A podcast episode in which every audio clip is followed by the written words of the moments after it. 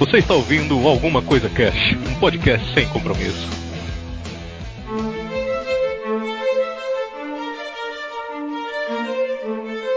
Olá, senhoras e senhores. Aqui é o Febrini e a paz que eu quero está nos oceanos. Oh, yeah. é muito pacífico quando eu vejo documentário, cara. Eu fico, ai, que delícia. Aqui é a Sally e diferente de tantas pessoas que moram aqui no sul do Pará, eu já fui ao mar. E é lindo. Olha aí! Aqui é a Rafa e se o oceano pode se acalmar, você também pode. Nós somos ambos água salgada misturada com ar. Olha aí! Miçangas. Miçanga.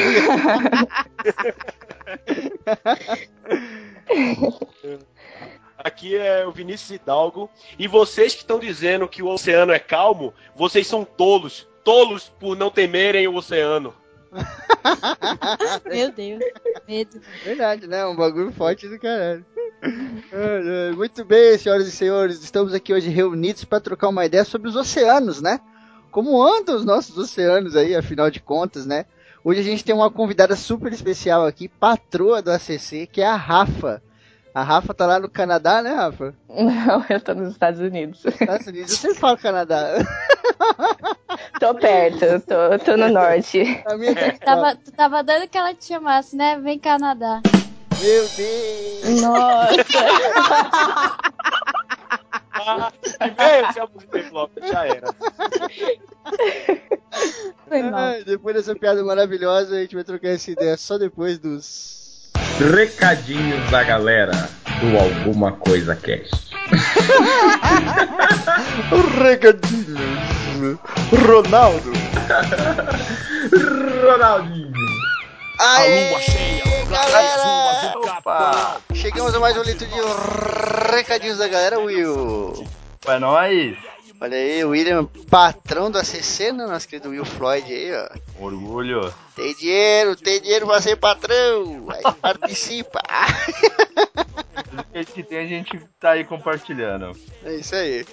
A leitura de recadinhos do nosso programa de 300 de Esparta, né, cara? HQ e filme aí, fantásticos, a galera curtiu. Bacana, muito bom mesmo. Eu pirei, mano. Eu fiquei agora, eu tô tentando arrumar tempo pra reassistir o filme pra ver todos os detalhes que eles comentaram e não. Ainda não consegui, mas eu fiz o mesmo com o do Poderoso Chefão, assisti os três filmes em sequência.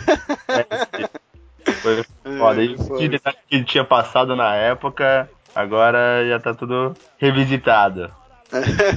Ô, do Poder do Chefão, eu assisti tudo pra gravar.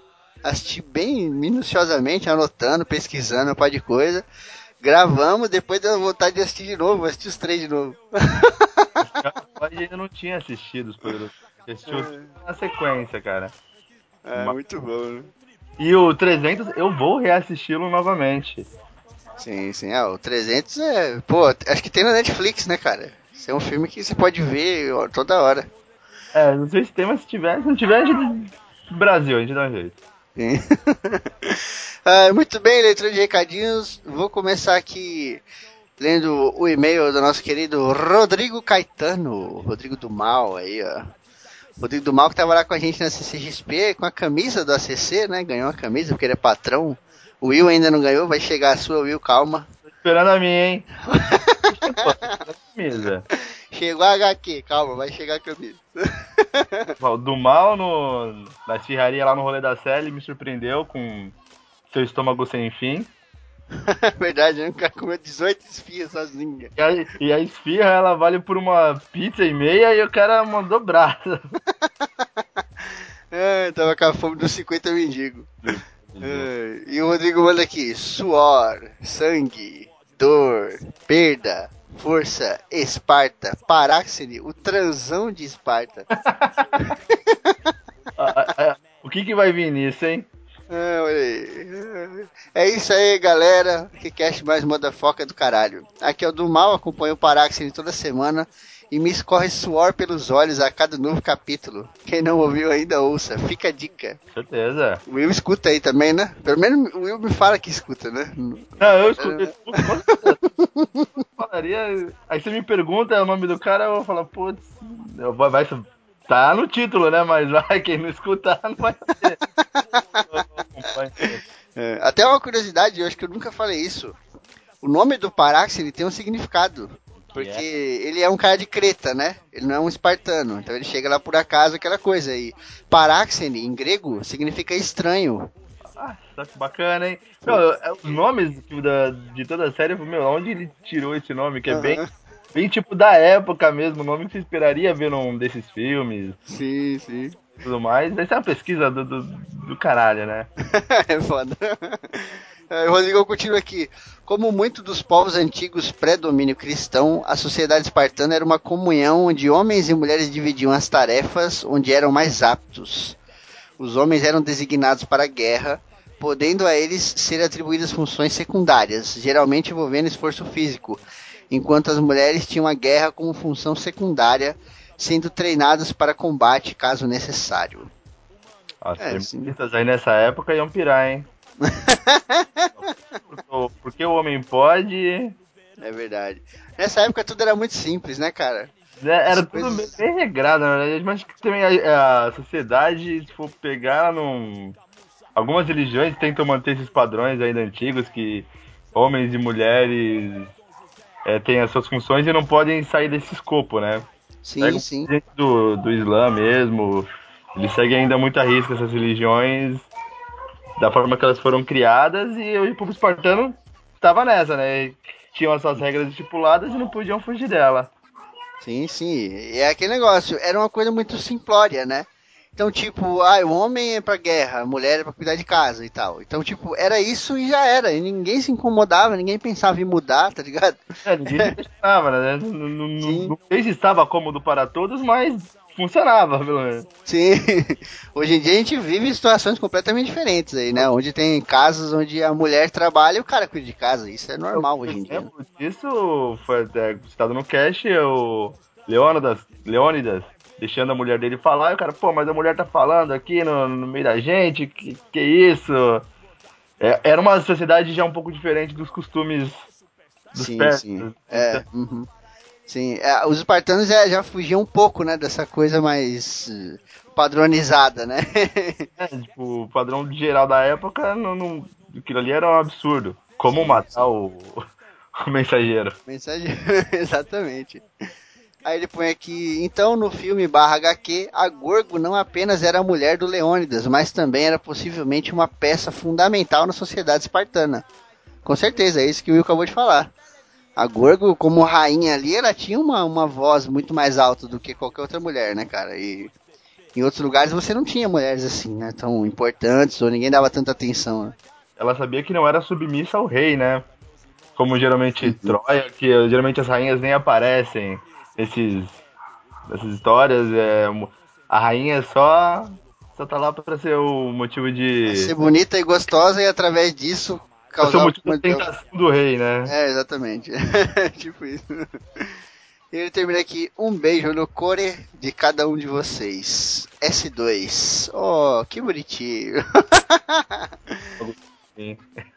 Obrigado, Rodrigão, pelo seu e-mail, cara. De verdade, tamo junto, hein? Pô, valeu do mal, conheci há pouco lá no rolê, gente boa pra caralho, curti mesmo, é nóis. É isso aí. E esperem que vai vir um cast aí só falando da Comic Con Experience e do rolê que a gente fez com a Célia aqui em São Paulo. Acabou, Jéssica? Já acabou já? e não estranhe minha voz que eu tô doente. Isso aí. Você tipo acabou de parar, que você nem pô. eu tô falando sem querer já. Eu vou ler aqui o e-mail do nosso amigo Arthur Argarwen. Esse sobrenome do Arthur tá sacanagem. É sacanagem, né? A partir de agora você é o Arthur Arwen. É, olha. Ô, Targaryen. Arthur Arwen. Se acostume aí com a barba do Aragorn no seu cangote. Uh. Vamos lá. Olá, galera do ACC. Coraçãozinho, bonitinho. Já acabou, Sally? Aí, ó. Primeiramente, um abraço a todos. Agora vamos aos comentários. Aire, aire, aire, aire. Eu acho que isso é risada, É a cara. risada dele, a risada dele é maníaca. Putz, que cast foda. 300 é um filme do caralho e HQ foda.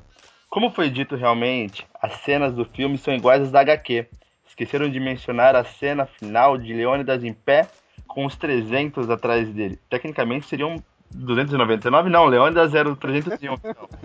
É simplesmente idêntica ao, ao HQ e muito bela. Eu acho, eu acho, eu não me lembro bem, mas eu acho que nessa parte, não lembro se tá os 300 em pé ali, porque já morreu gente pra caralho, né? Ficou uma... Então, muita, tem uma falangezinha bem, bem discreta atrás dele, né? Não, acho que não, não tem 300 ali. Sim, sim, deve ter ali uns 20 no máximo. O filho do general dele já tinha morrido, né? Tinha morrido um monte de gente, tinha mandado o cara embora lá pra dar o recado. Tava. Nada, né? É, tava poucas pessoas ali. Não, não batia 300, mas tinha uma falange bem, bem discreta, na verdade, né? Sim, sim. Aquela imensidão cercado, puta, lá, aflição da porra, mano. É, gente pra caralho em volta. Pra porra, mano. É, vamos lá então.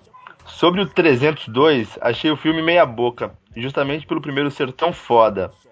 Se vocês assistirem o filme da forma mais maliciosa, irão perceber que, na verdade, o real motivo da guerra era que o grego lá queria comer o rabico da Eva Green.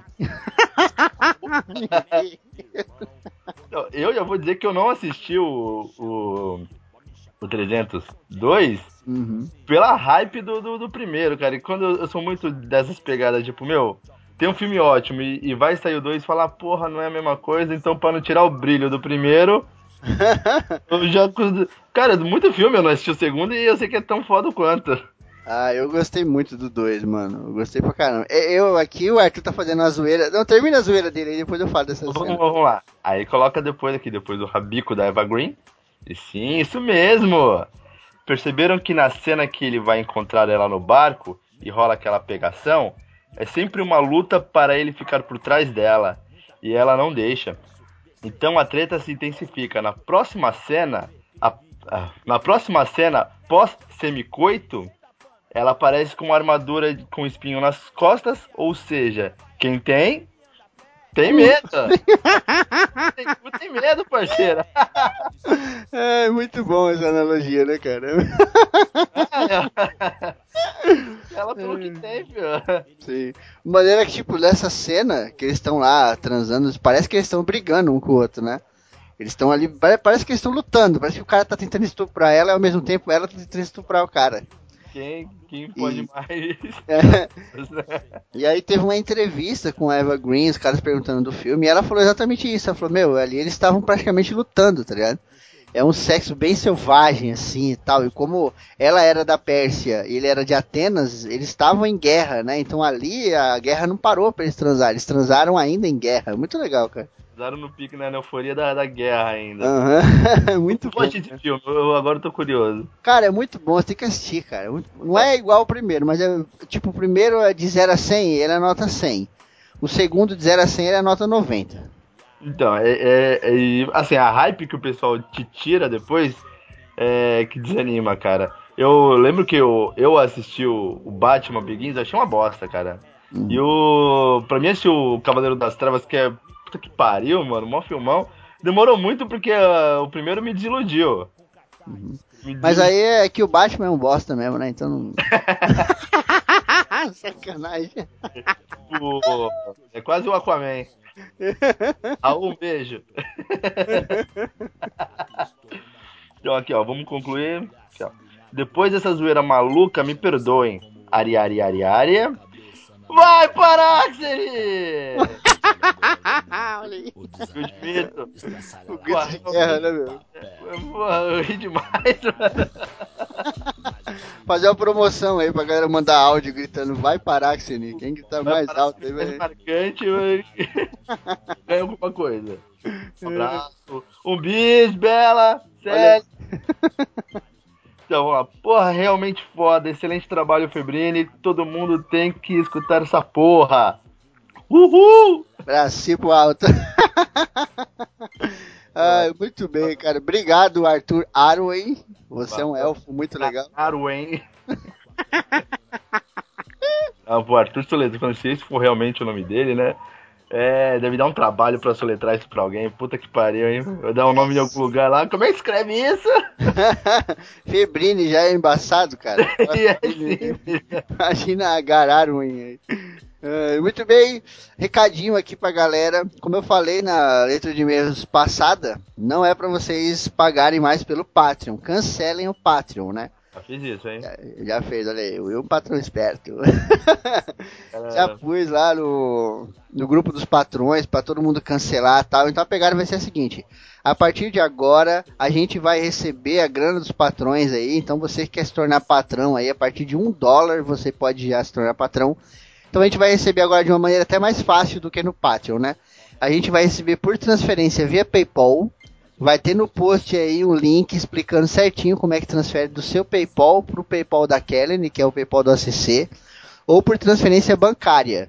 Vai ter o- os dados dela aí do banco, o banco dela é o Banco Bradesco, então fica até mais fácil pra galera que não, não tava conseguindo, aquela coisa de cartão internacional e tal, não sei o que. Eu tava bem sempre. Na verdade, o meu cartão tá ok. E chegava o dia do, do, do Patreon, não, não descontava nada. E aí no Hum. mês seguinte tá lá pra descontar dois. Aí. Beleza, né? Agora mesmo.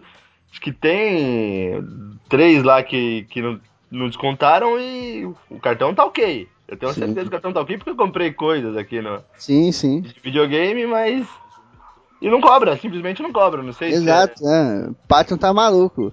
E o foda é que tipo, você fica contando com a grana, tipo esse mês agora que passou, é embaçado. A gente-? Você- é, a gente recebeu, sei lá, menos de 50%. Então veio tipo um prejuízo de 300 reais, assim, que a gente teve que bancar do nosso bolso. Eu banquei do meu bolso, tá ligado? Então é foda, cara. É foda. vocês planejam as coisas, né, e tudo mais. É, é a mesma coisa de você trabalhar o mês inteiro e você já fala, porra, cara, ó, vou te pagar só 80% do seu salário. Você tá lá com tudo planejado, suas contas tudo lá. É, É, exatamente, cara. E a gente sempre confiou pra caramba no Patreon, cara. Só que ele vem dando essas mancadas de um tempo atrás, é que a gente não tava falando. Aí no mês faltava 100, no outro faltava 50, no outro faltava 80. Só que agora faltou muita grana. Então a gente tomou no cu bonito, tá ligado? Então vai ficar desse jeito aí. O pagamento agora vai ser via transferência do PayPal ou depósito bancário, vai ter tudo certinho aí no post. As pessoas que escutam o ACC e ainda não são patrões, cara, entrem como patrão. A Eu- partir de um dólar, né, meu? Eu aconselho, cara, é um projeto bacana, mas se for ver o, o custo-benefício, porra, um dólar. Dá o que hoje, né? Na, na melhores hipóteses, R$3,90. Se você olhar, você, pô, uma hora, uma hora e pouco por semana, mais ou mais ACC, não, não vale um dólar, cara, o tempo que de entretenimento, não se Exato, paga né? com isso, cara. Vale Hum. até mais que um dólar. A gente ajuda como pode, né? também. Sim, Mas- sim. E pra, e pra quem tá no projeto, cara, faz uma diferença enorme isso aí. Sim, sim, porra, com certeza. E agora a gente tem o Paraxene, que o Paraxene nasceu do Patreon. Se o Patreon não existisse, o Paraxene nunca ia existir, tá ligado? Porque né? o bagulho foi criado ali, com estrutura. Agora a gente tem fone novo tal, aquelas coisas todas. Tem o incentivo, o apoio moral, tá ligado? Que isso dá. Então, É. pô, não, não- E outra, a galera. Tá. A gente vai começar a dar mais presentes pros patrões, né? Presentes físicos, né? Minha, Então, meu- HQ, minha HQ chegou, hein? Olha aí. Tem gente que entrou aí com um dólar, sei lá, faz dois meses, o cara gastou o quê? Oito reais e já ganhou uma MSP. tá ligado? É, é bacana, cara. Não, e né, nem, nem pelo presente, mas a interação também, né, cara? Acho que vale mais até, pelo menos pra mim, vale mais ter uma galera pra trocar ideia. No, a galera, você fala com todos os casters, ninguém te deixa, no vácuo, todo mundo é mó solícito, mó gente boa. E não é porque você tá pagando, porque antes de pagar, eu já trocar ideia com a galera e show de bola, cara. Sim, e se você vê, cara, tipo, essa, essa parada que a gente tá fazendo aqui de gravar junto, dar risada junto, não sei o quê, mano, isso é muito legal. Tem muito podcast por aí que tem Patreon, que tem sistemas assim, que o cara não te dá porra nenhuma, tá ligado? Pô, Cara, pode- obrigado, custa 30 pau por mês, 30 dólares pra falar o seu nome uma vez no programa a cada três meses. Exatamente, né, cara? Sério que Aí- você, muita gente você não ajuda né, nesse intuito, né? Você quer que o projeto se mantenha, mas. Sim, sim. Então, Tem, tem um agradinho a mais, eu confesso que dá uma inflada legal no ego. Sim. Então, se você não é patrão da CC, entre de patrão a partir de um dólar. Os valores vão continuar os mesmos do Patreon. O site do Patreon vai continuar lá.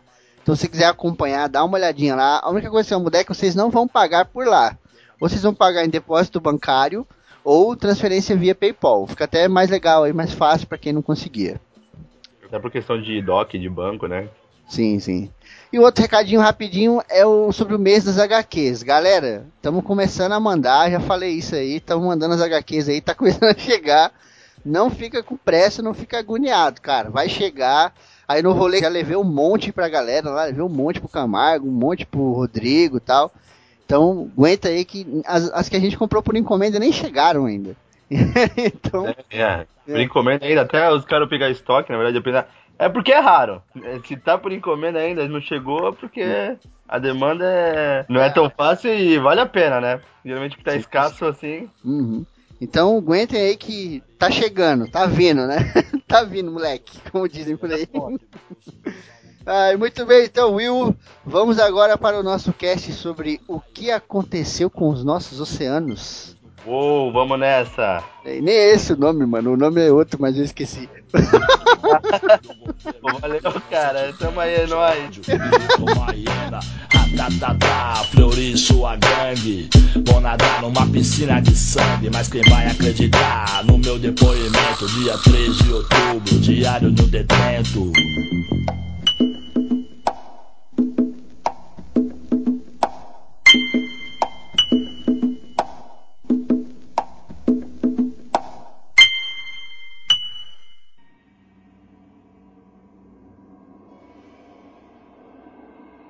Oceanos, né? A gente tá cansado de, de saber sobre os mares, aquela coisa, poluição, aquecimento global, não sei o quê. Mas vamos tentar hoje aqui nos aprofundar um pouco mais, né? A Rafa é uma puta de uma especialista, né?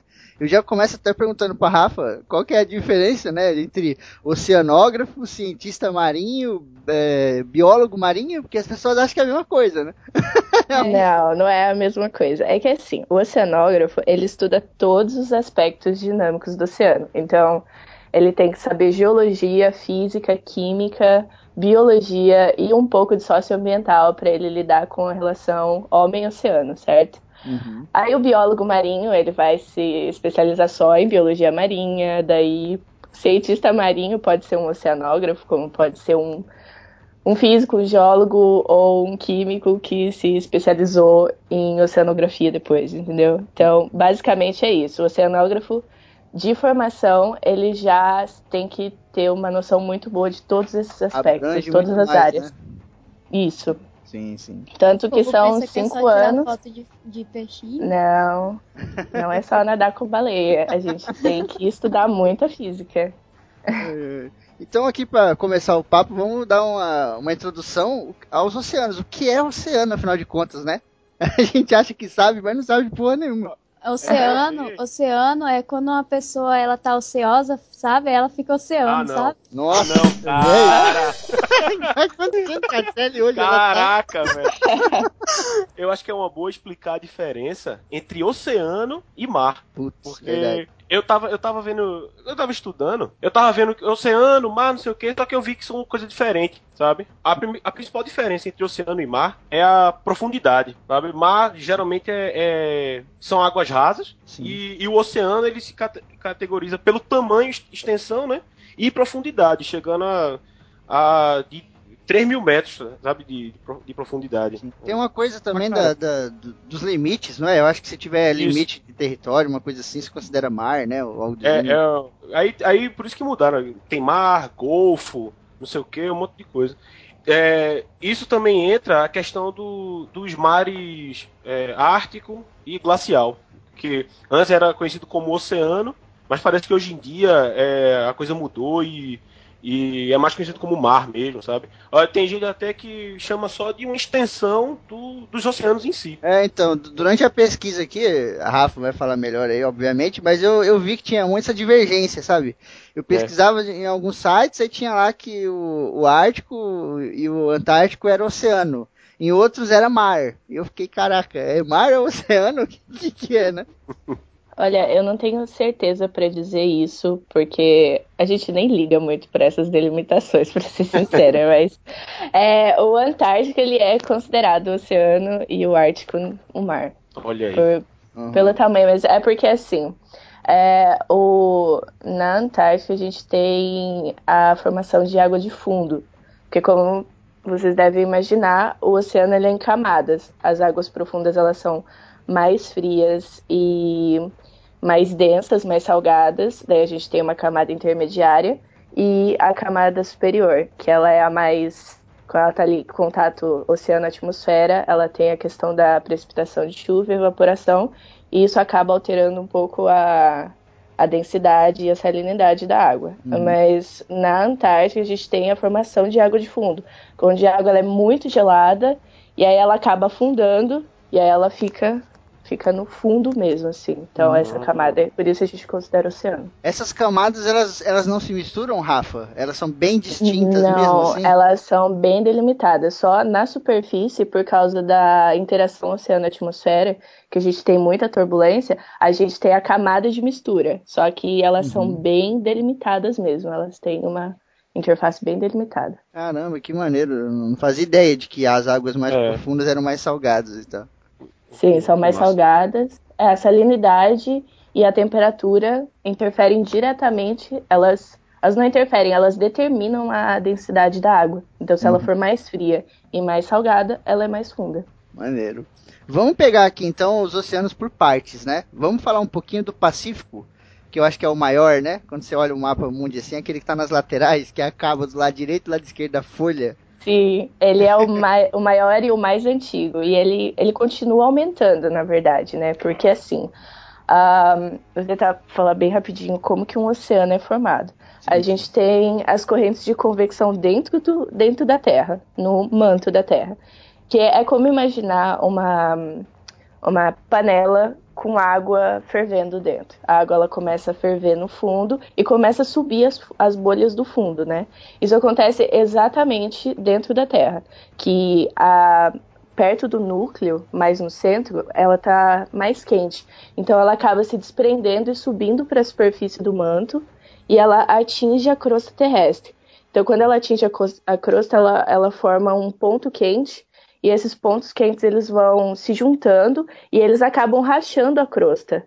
Então, quando eles racham, o, o, oceano ele é formado por atividade tectônica, que aí são os limites divergentes que a gente chama, que isso é o Oceano Atlântico, no caso. Que aí ele vai se divergindo, ele vai abrindo e vai formando uma, no, uma nova crosta oceânica que e vai aumentando, entendeu? O, o, oceano, uhum. o, o Atlântico ele continua aumentando, ele é o oceano mais recente e o Pacífico ele é o mais antigo e Sim. ele continua aumentando também porque as beiradas dele são convergentes, então ele continua aumentando. É, quando, quando você fala que ele é o mais antigo, é porque, levando em consideração aquela parada da Pangeia, né? Que todos os Isso. continentes estavam a gente juntos. Tinha, uhum. A gente tinha um supercontinente Aí a gente tinha um outro mar menor, que é o, o Tétis. Ele, esse mar, ele é um. Ele não existe mais, esse, esse oceano, né? Ele tá bem ali, mar-oceano.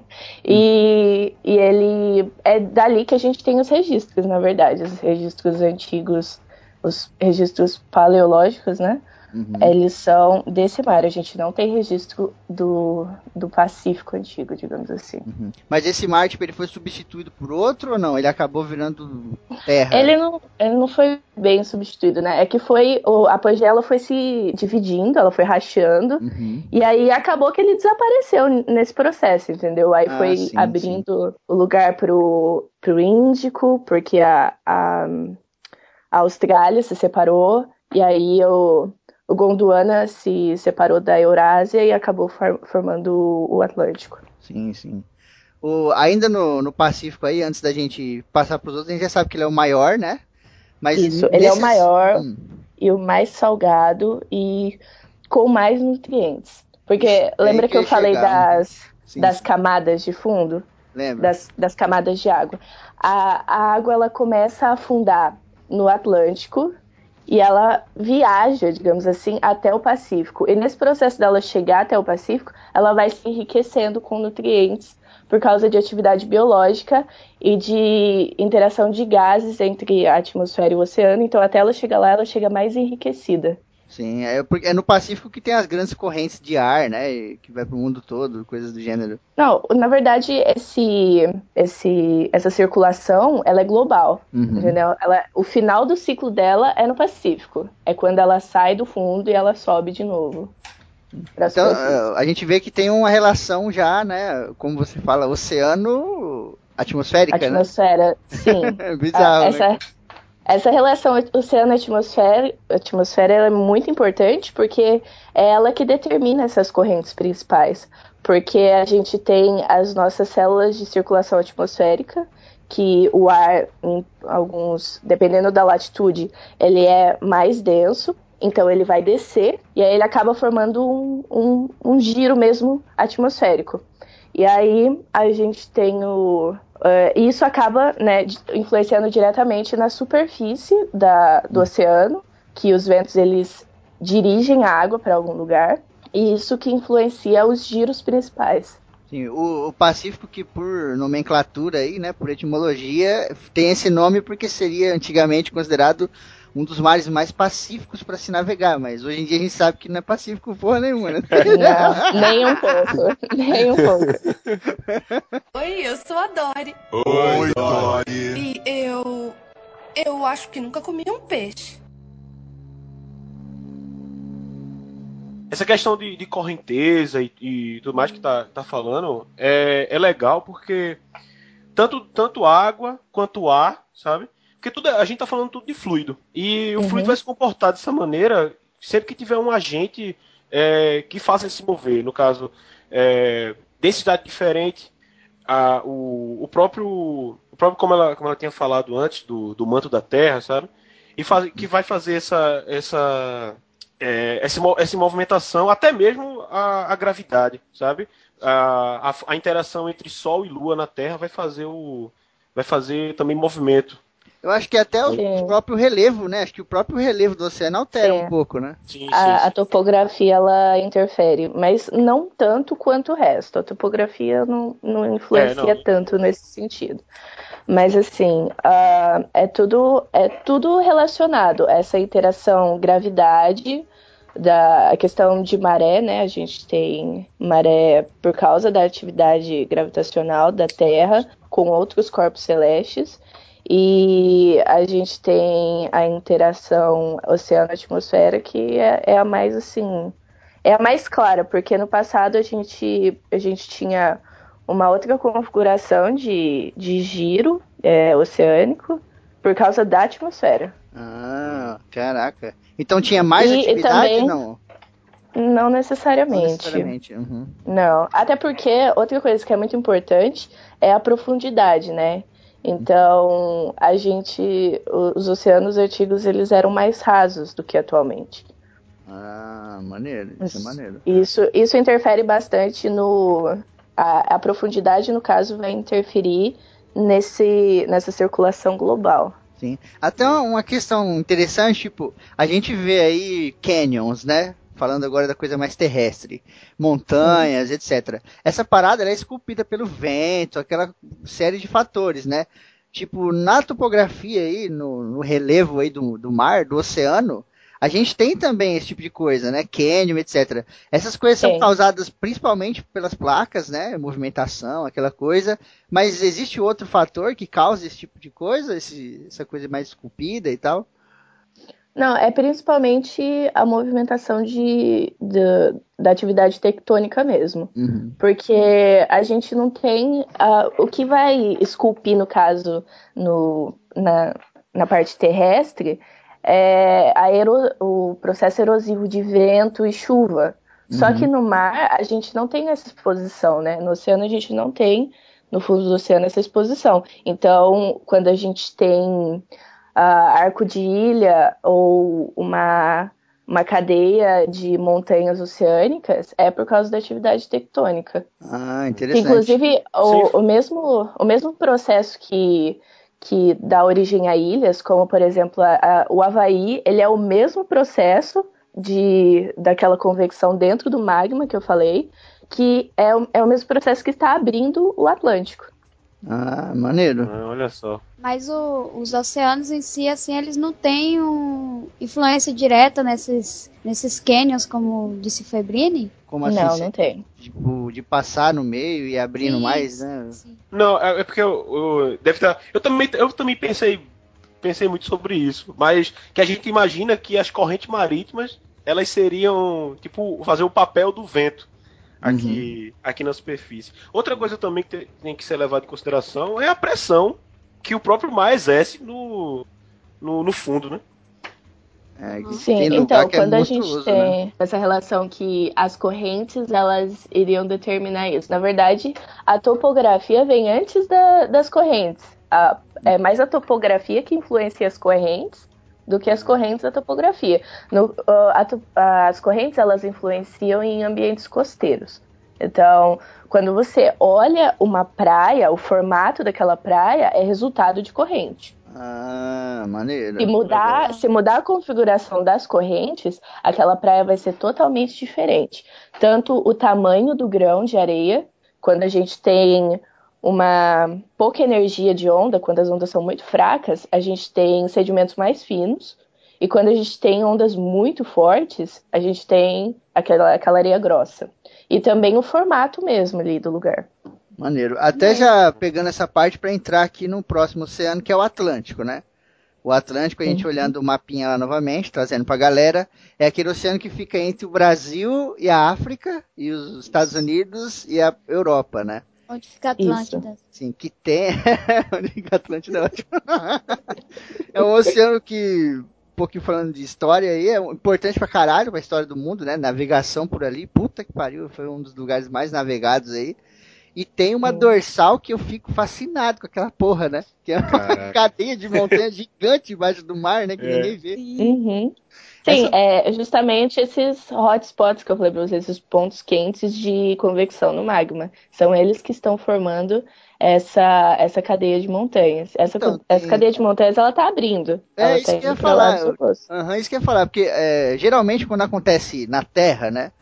Pegando um exemplo bem básico aí, duas, é, duas placas se, se chocam e às vezes uma só por cima da outra acaba formando uma montanha, né? Um exemplo É, no básico. caso, a, a gente tem dois exemplos disso. Quando é, é, são dois pedaços de terra mesmo, que são placas continentais, quando elas Hum. têm movimento de convergência, que elas se chocam, a gente tem o exemplo da Índia, que a Índia ela, ela era separada da Ásia. Então ela se chocou ali e formou os Himalaias, Por isso certo? que tem aquela corrente gigantesca de montanha. né?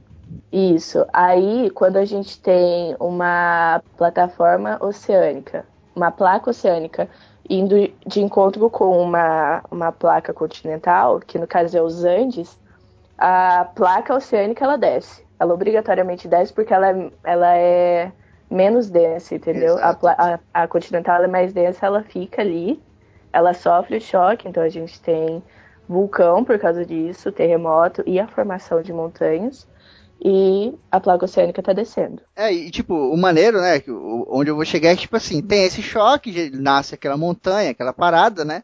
Obviamente que não é igual no Silmarillion, né? No bagulho não nasce do nada. Aqui a gente tá resumindo. Mas, por exemplo, essa dorsal que tem aí no meio do Atlântico, ela é muito interessante por, por isso que você falou, porque se você olhar por, por topografia lá, imagem de satélite, aquelas coisas, ela meio que subiu, era para formar a montanhazinha, só que ela tá dividindo no meio, né, cara? Então eu falei, Sim. caralho, isso é muito foda. Por que que acontece isso? Ela, inclusive, é, a gente tem a gente tem uma uma forma de provar que o oceano ele foi ele vai por partes abrindo, né? Ele tipo ele tem um movimento, aí sobe o magma e o magma ele esfria muito rápido e a gente tem aquele tipo de rocha que é a rocha diferente do da rocha continental, da crosta. E, e- sim, e ele esfria muito rápido mesmo, cara. Você vê Muito. vídeos assim, é muito bizarro, parece Minecraft. Então, o a tá gente-. A gente tem o, o- a questão do eletromagnetismo que a gente estuda, que a gente tem um perfil zebrado no fundo do oceano. Porque quando ela vem, quando vem um- uma, forma uma nova, uma nova crosta lá no fundo, a, a, o campo magnético dela é diferente da formada. Então a gente tem positivo, negativo, positivo, negativo, separadinho assim, que prova que é isso mesmo que acontece. E a gente pode usar isso para datar também quanto tempo o oceano tem, Que maneiro. quando que foi formado. Uhum. Então, tipo, pra resumir, tem essa parada do choque, né? Esse encontro, e aí continua em expansão, continua Não, abrindo, não. né? Não. Não que não tem o choque no Atlântico, porque no Atlântico a gente não tem placa convergente. As placas elas são divergentes, elas estão indo para lados opostos. Ah, então esse magma que sai é por pressão mesmo. É, ele tá praticamente ficando exposto ali, entendeu? Tá separando a placa, ele fica exposto, ele esfria e forma uma nova crosta. Caralho, isso não é perigoso, não? É, é bem perigoso. e é uma coisa, assim, muito sinistra, porque ali, nesses ambientes, é, nessas, nesses lugares que tem esse tipo de formação, a gente tem um ecossistema completamente diferente lá. A gente tem organismos que eles, diferente dos que estão perto da superfície, que fazem fotossíntese e tal, aquela coisa toda, é, eles se alimentam de enxofre, sabe? As coisas que estão vindo ali, os gases Caraca. que estão vindo do interior da Terra. São bactérias, obviamente, não é, não é nenhum monstro gigantesco, mas é um ecossistema completamente diferente. Não, né, fundo. até, até os corais, né? Os corais sempre foram tidos aí como coisas mais de águas rasas, né? E agora Sim. o nego tá encontrando coral pra todo lado aí, em qualquer profundidade, né? Bizarro. É, assim, é diferente o que a gente encontra, só que é, é coral ainda. É coral. Não tem aquela parte da alga, né? Que... É, é porque o coral, ele, ele é coloridinho daquele jeito, não é porque ele é colorido. Ele tem uma, um micro-organismo dentro dele que eles fazem aquela simbiose. Eu não tenho certeza se é assim em português, porque É eu li tipo, isso é tanto tipo uma inglês. fotossíntese, né? É, é uma combinação que ele tá, ele tá hospedado no, no coral, só que ele tá ajudando o coral, entendeu? Ele, ele fornece. É uma troca entre os dois esse processo. Sim. E é ele que tem a pigmentação do coral, não é Sim, o coral em sim. si. É ele, que- eu acho que ele dá é, oxigênio ou algo do gênero pro para Isso, eu- coral, né? E o coral dá nutriente pra alga, né? Inclusive a gente Isso. tá tendo um fenômeno aí onde a porra dos corais estão ficando tudo esbranquiçado, né? Porque É porque ácido, quando, quando o, a água ela fica com o pH mais ácido, ahn, esses micro-organismos eles morrem. Exato, né? Então, é, é uma relação, acaba a né? pigmentação, Uhum, sim, porque o coral tá ali, ele tem essa relação com a alga, né? Se a alga não dá Isso. oxigênio pra ele, ele fala, opa, você não, né, você não cumpriu com a sua parte do combinado, então tchau, né? Expulsa ela É. do, do coral e o coral fica Isso. esbranquiçado, morto. E tem florestas dessa porra morta por aí, né, cara? Sim, sim. É, é interessante, isso é um exemplo prático, assim, ah, da, da evolução mesmo é, da vida dentro do oceano. Porque, ah, segundo a evolução, todo mundo pode acreditar no que quiser, mas segundo a evolução, a gente tem ah, uma cianobactéria que ela meio que se juntou a uma alga, entendeu? Ela se juntou a três algas diferentes, uma vermelha, uma verde e mais uma. Quando elas se juntam, elas acabam formando uma, uma outra organela, que no caso foi a mitocôndria, e aí elas eh, vai surgindo novas formas de vida, entendeu? Sim, é, é o processo Tá. do, do mineral se tornando orgânico, né? Que a ciência tanto estuda aí. Sim. Oi, eu sou a Dori. Oi, Dory. E eu. Eu acho que nunca comi um peixe. Outro oceano que a gente tem é o Oceano Índico, né? Que, pô, eu sempre confundi esses nomes e tal. é, Por isso que esse podcast é tão legal, que você aprende coisa toda hora. Porra, é tão óbvio que eu fiquei besta. Porra, Oceano Índico fica ali perto da Índia. Não tem segredo nenhum, cara. Olha só. Então, ele fica logo embaixo, assim, tem a Indonésia ali embaixo, né? Aquele, aquele arquipélago gigante da Indonésia, e pra cima é, é a, é a Índia, o Oceano Índico tá ali no meio. Fica ali do lado direito, né? Você olhando aquele mapinha mundo, novamente, fica do lado direito da África, né? Ali ah, embaixo da, da China, ali da Rússia, que é aquele puta continente, pedaço do continente europeu. Não tem como errar, cara. E o, o Índico, ele é recente também ou não? Acho que o Atlântico é mais recente que ele. Sim, o Atlântico é o mais recente de todos. Uhum. Ele tem, se eu não me engano, ele tem 150 milhões de anos. 159. Caralho. Caraca. E é o mais recente. É o mais recente. É assim, quando a gente pensa, quando a gente pensa em oceano, tem essa relação de tempo também, porque a gente tem muitas escalas de tempo quando a gente fala do oceano. A gente tem escala de escalas é, em relação às estações do ano.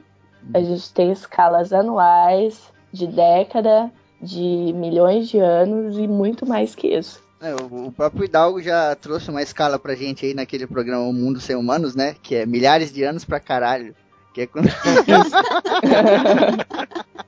É, Vários milhares de anos. pra caralho. É, o Índico é, ele é o terceiro maior, é isso, Rafa? É, isso. Ele é Isso, né? menor que os dois. Uhum, Primeiro vem o Pacífico, né? Depois vem o Atlântico Sim, e depois agora vem o Índico. Índico. Co- As, as formas de vida dele são. tem alguma peculiaridade?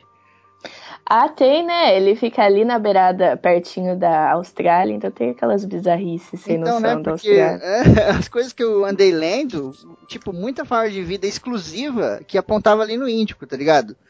Tem também Sim. problemas que a gente vai falar mais pra frente aí, de, de alga e o caralho. Mas, tipo, é, peixes, assim, seres que, cara, você tem lá, e não é nem seres abissais, assim, bizarrentos, não. Seres de, sei lá, de profundidade média, que não tem nenhum outro lugar do mundo. Essas porras não migram, eles ficam lá, cara. é muito Sim, hora, eles né? não migram. Ele- é, é bem interessante essa, essa questão, porque é, é porque o, o índico ele tem algumas propriedades. Assim, quando você pega um gráfico de propriedades da água em relação a, aos elementos que estão ali dissolvidos na água, ah, tem alguns organismos que eles são eles são adaptados para aquilo, entendeu? Para aquela quantidade. Então é por isso que eles não migram. Ah, sim. Ele tem uma característica legal também, que ele tem em alguns lugares água fria e outros lugares água bem morna, né? Eu acho que Isso. é bem esquisito, né? Ele não é uma coisa muito padrão, ele é, Sim, sim. é me- meio louco o índico. Aham. A gente, em oceanografia, a gente nem liga pro índico. O índico é tipo o Espírito Santo no mapa do Brasil, sabe? Ninguém fala dele. A gente fala do começo ali no Atlântico e no Pacífico. Ninguém liga pro índico. Aí a merda maior vem de lá e ninguém tá preparado, né? É, Uhum, o é o, é o que sofre bullying. Sofre bullying dos Isso. oceanos. O irmão menor, né, cara? É. A gente tem os dois oceanos glaciais, né? Que o Wilde puxou aí no começo, aquela relação mar-oceano, que é o Oceano Glacial Ártico, que fica no norte, né? No Polo Norte, e o Oceano Uhum. Glacial Antártico, que fica no Polo Sul. É, uma coisa que é óbvia é que esses oceanos são gelados pra caralho, né? Sim. Será? Mas nem Uma por coisa- isso. Pode falar. Uma coisa muito interessante também é, é a questão de em relação ao derretimento desses de derretimento desse gelo, né? É que assim, o, o Ártico, ele não é uma, um pedaço de terra com gelo, tipo a, o, a Antártica. A Antártica ela é um pedaço de terra mesmo. Sim. O, o Ártico, eles são camadas de gelo. Então, Um bloco monstruoso. então quando ele é, a gente chama sheet, tipo lençol de gelo, sabe? Uhum. É, então, quando tem o derretimento dele, a, a questão da, da fauna está mais ameaçada no Ártico do que no, no Sul, é porque é muito mais difícil você recuperar um lençol de gelo do que uma plataforma de gelo. Então, isso acaba ameaçando mais a fauna do lugar. Então, no caso do derretimento, ele vai, em, em relação à fauna, ele afeta mais no, no norte do que no sul. É, só lembrando que isso aí é água doce congelada pra caralho, né, mano? Então, Sim, Cai a água, ela, era, ela né? não congela. Quando ela congela, ela não fica, ela não congela os sais. Ela expulsa é, os sais. sim, é, até pelos níveis de sais, né? Sim, sim. A gente vê aí, eh, recentemente, a galera descobriu água em Marte, né? Aquela coisa toda. E, porra, por que que não congela? Não congela essencialmente por conta dos sais, né? Quando você tem Uhum. excesso de sal na água, não, não tem esse congelamento. Mas o foda é que, tipo, essa água que. Essa água doce, né? Que descongela, que se desprende e cai no mar, já era, cara. Vira, vira água salgada, porque se mistura, né? É, ela Pra mistura, separar essa mistura. porra, não tem jeito, né, cara? É só a questão da pressão e temperatura mesmo que vai acabar expulsando os sais e congelando de novo.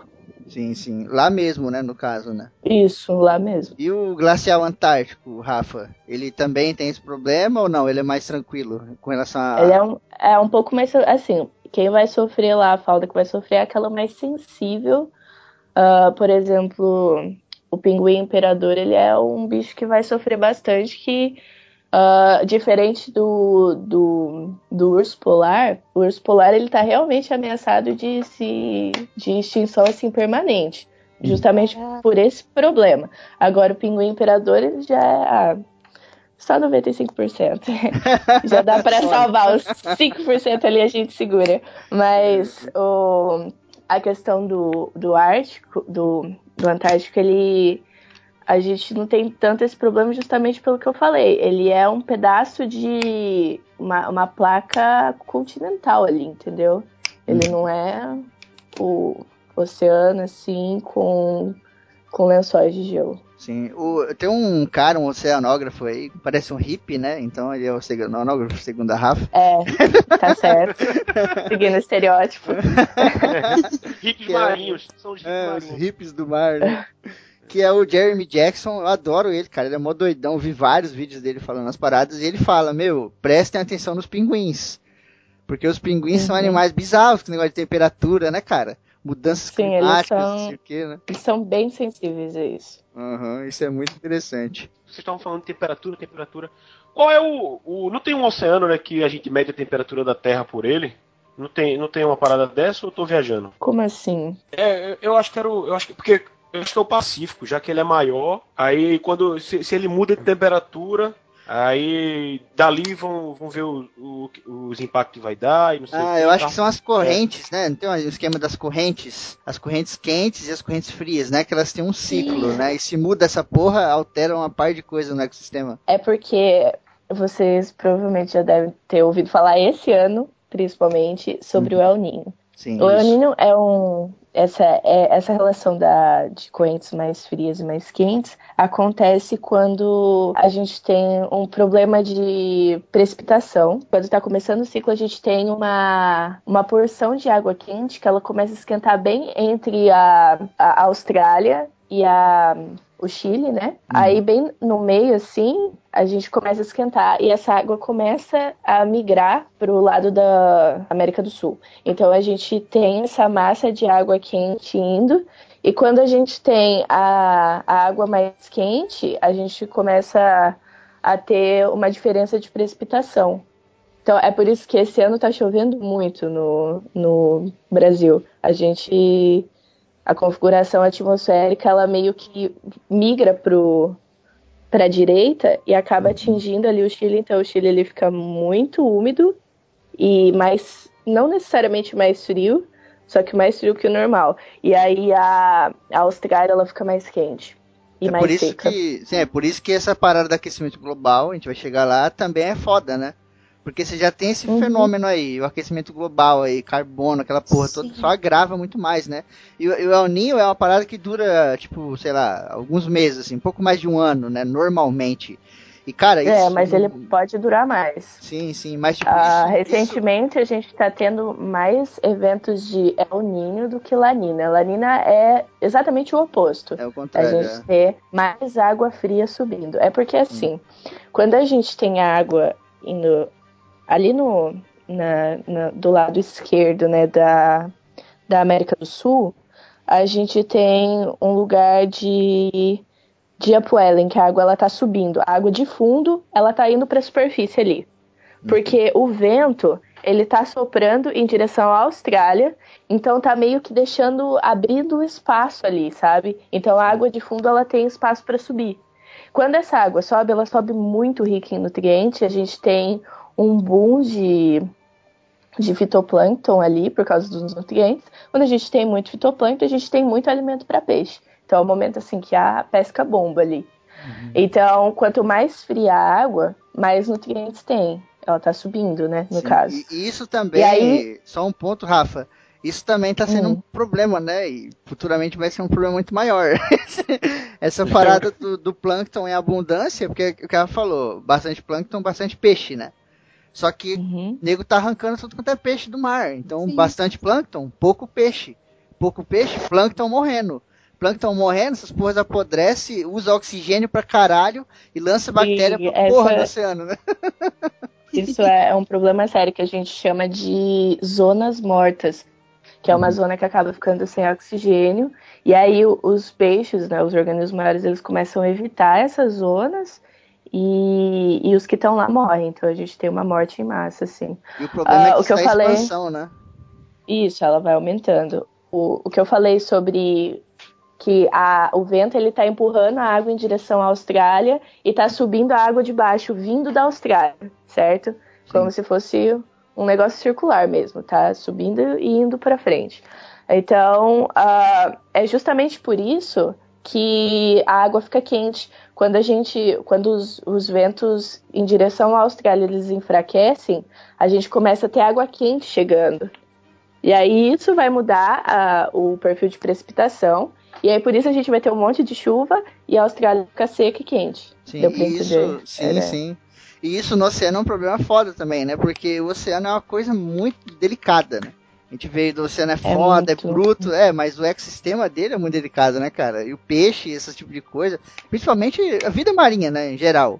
É. Se mudou a temperatura, cara, sei lá, alguns graus assim, o bicho já sente completamente, né? Sim. É, é igual a gente, né? Se, é porque, como a gente tá dentro da água, as, as mudanças, assim, elas ocorrem mais rápido. Se a gente uhum. tiver uma mudança de temperatura, por exemplo, do nada na Terra, a gente também vai sofrer muito, entendeu? É que a gente tem como se proteger, o peixe não. O peixe tá, exato, exato. Tá adaptado para aquilo. É, e tem até as próprias variações, né? Por exemplo, pegar um lugar aí, a Grécia, né?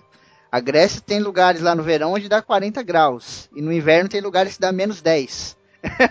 então, uhum. tipo, para as criaturas que, que vivem ali, já tem um sistema, né, para lidar com isso e tal. E tem muito lugar no Isso. mar onde é frio sempre. Então o peixe não tá preparado para lidar com uma coisa mais quente, né, cara? Quando, quando chega Exato. isso aí, fica maluco, né? É, exatamente. Oi, eu sou a Dori. Oi, Dori. E eu. Eu acho que nunca comi um peixe. Vamos passar aqui para a relação do mar, né? Como que ele era antes e como que ele era hoje. Acho que uma das coisas que mais tinha era a vida, né? a gente estava né? lá também, né? Porque Isso. aquele negócio, o, a, a, Rafa vai falar melhor, mas os peixes, né, principalmente os peixes pequenos, eles têm um ciclo muito rápido, né? Tanto de reprodução, quanto de crescimento, quanto de morte, né? Porque. Quanto, isso, quanto menor, mais rápido. Então, sim, tipo, sim. a gente tem fitoplâncton que tem um dia, assim, de vida. Caraca. Caraca. E essas paradas um alimentam. De dias a semanas. Sim. E essas paradas alimentam os outros peixes, né? Peixes um pouco maiores, até tubarões, o caralho. Então a vida era muito mais rápida e muito maior, né, cara? Tinha muito mais peixe. Acho que tubarão mesmo tinha tubarão pra caralho, né? é, assim, é, o tubarão é um bicho muito antigo a gente tem uma, uma sequência, né, de, de aparecimento, assim, dos organismos e o, o tubarão, ele é muito antigo, porque, eu não sei se todo mundo sabe, mas tubarão não tem osso. E uhum. tubarão, ele só tem cartilagem.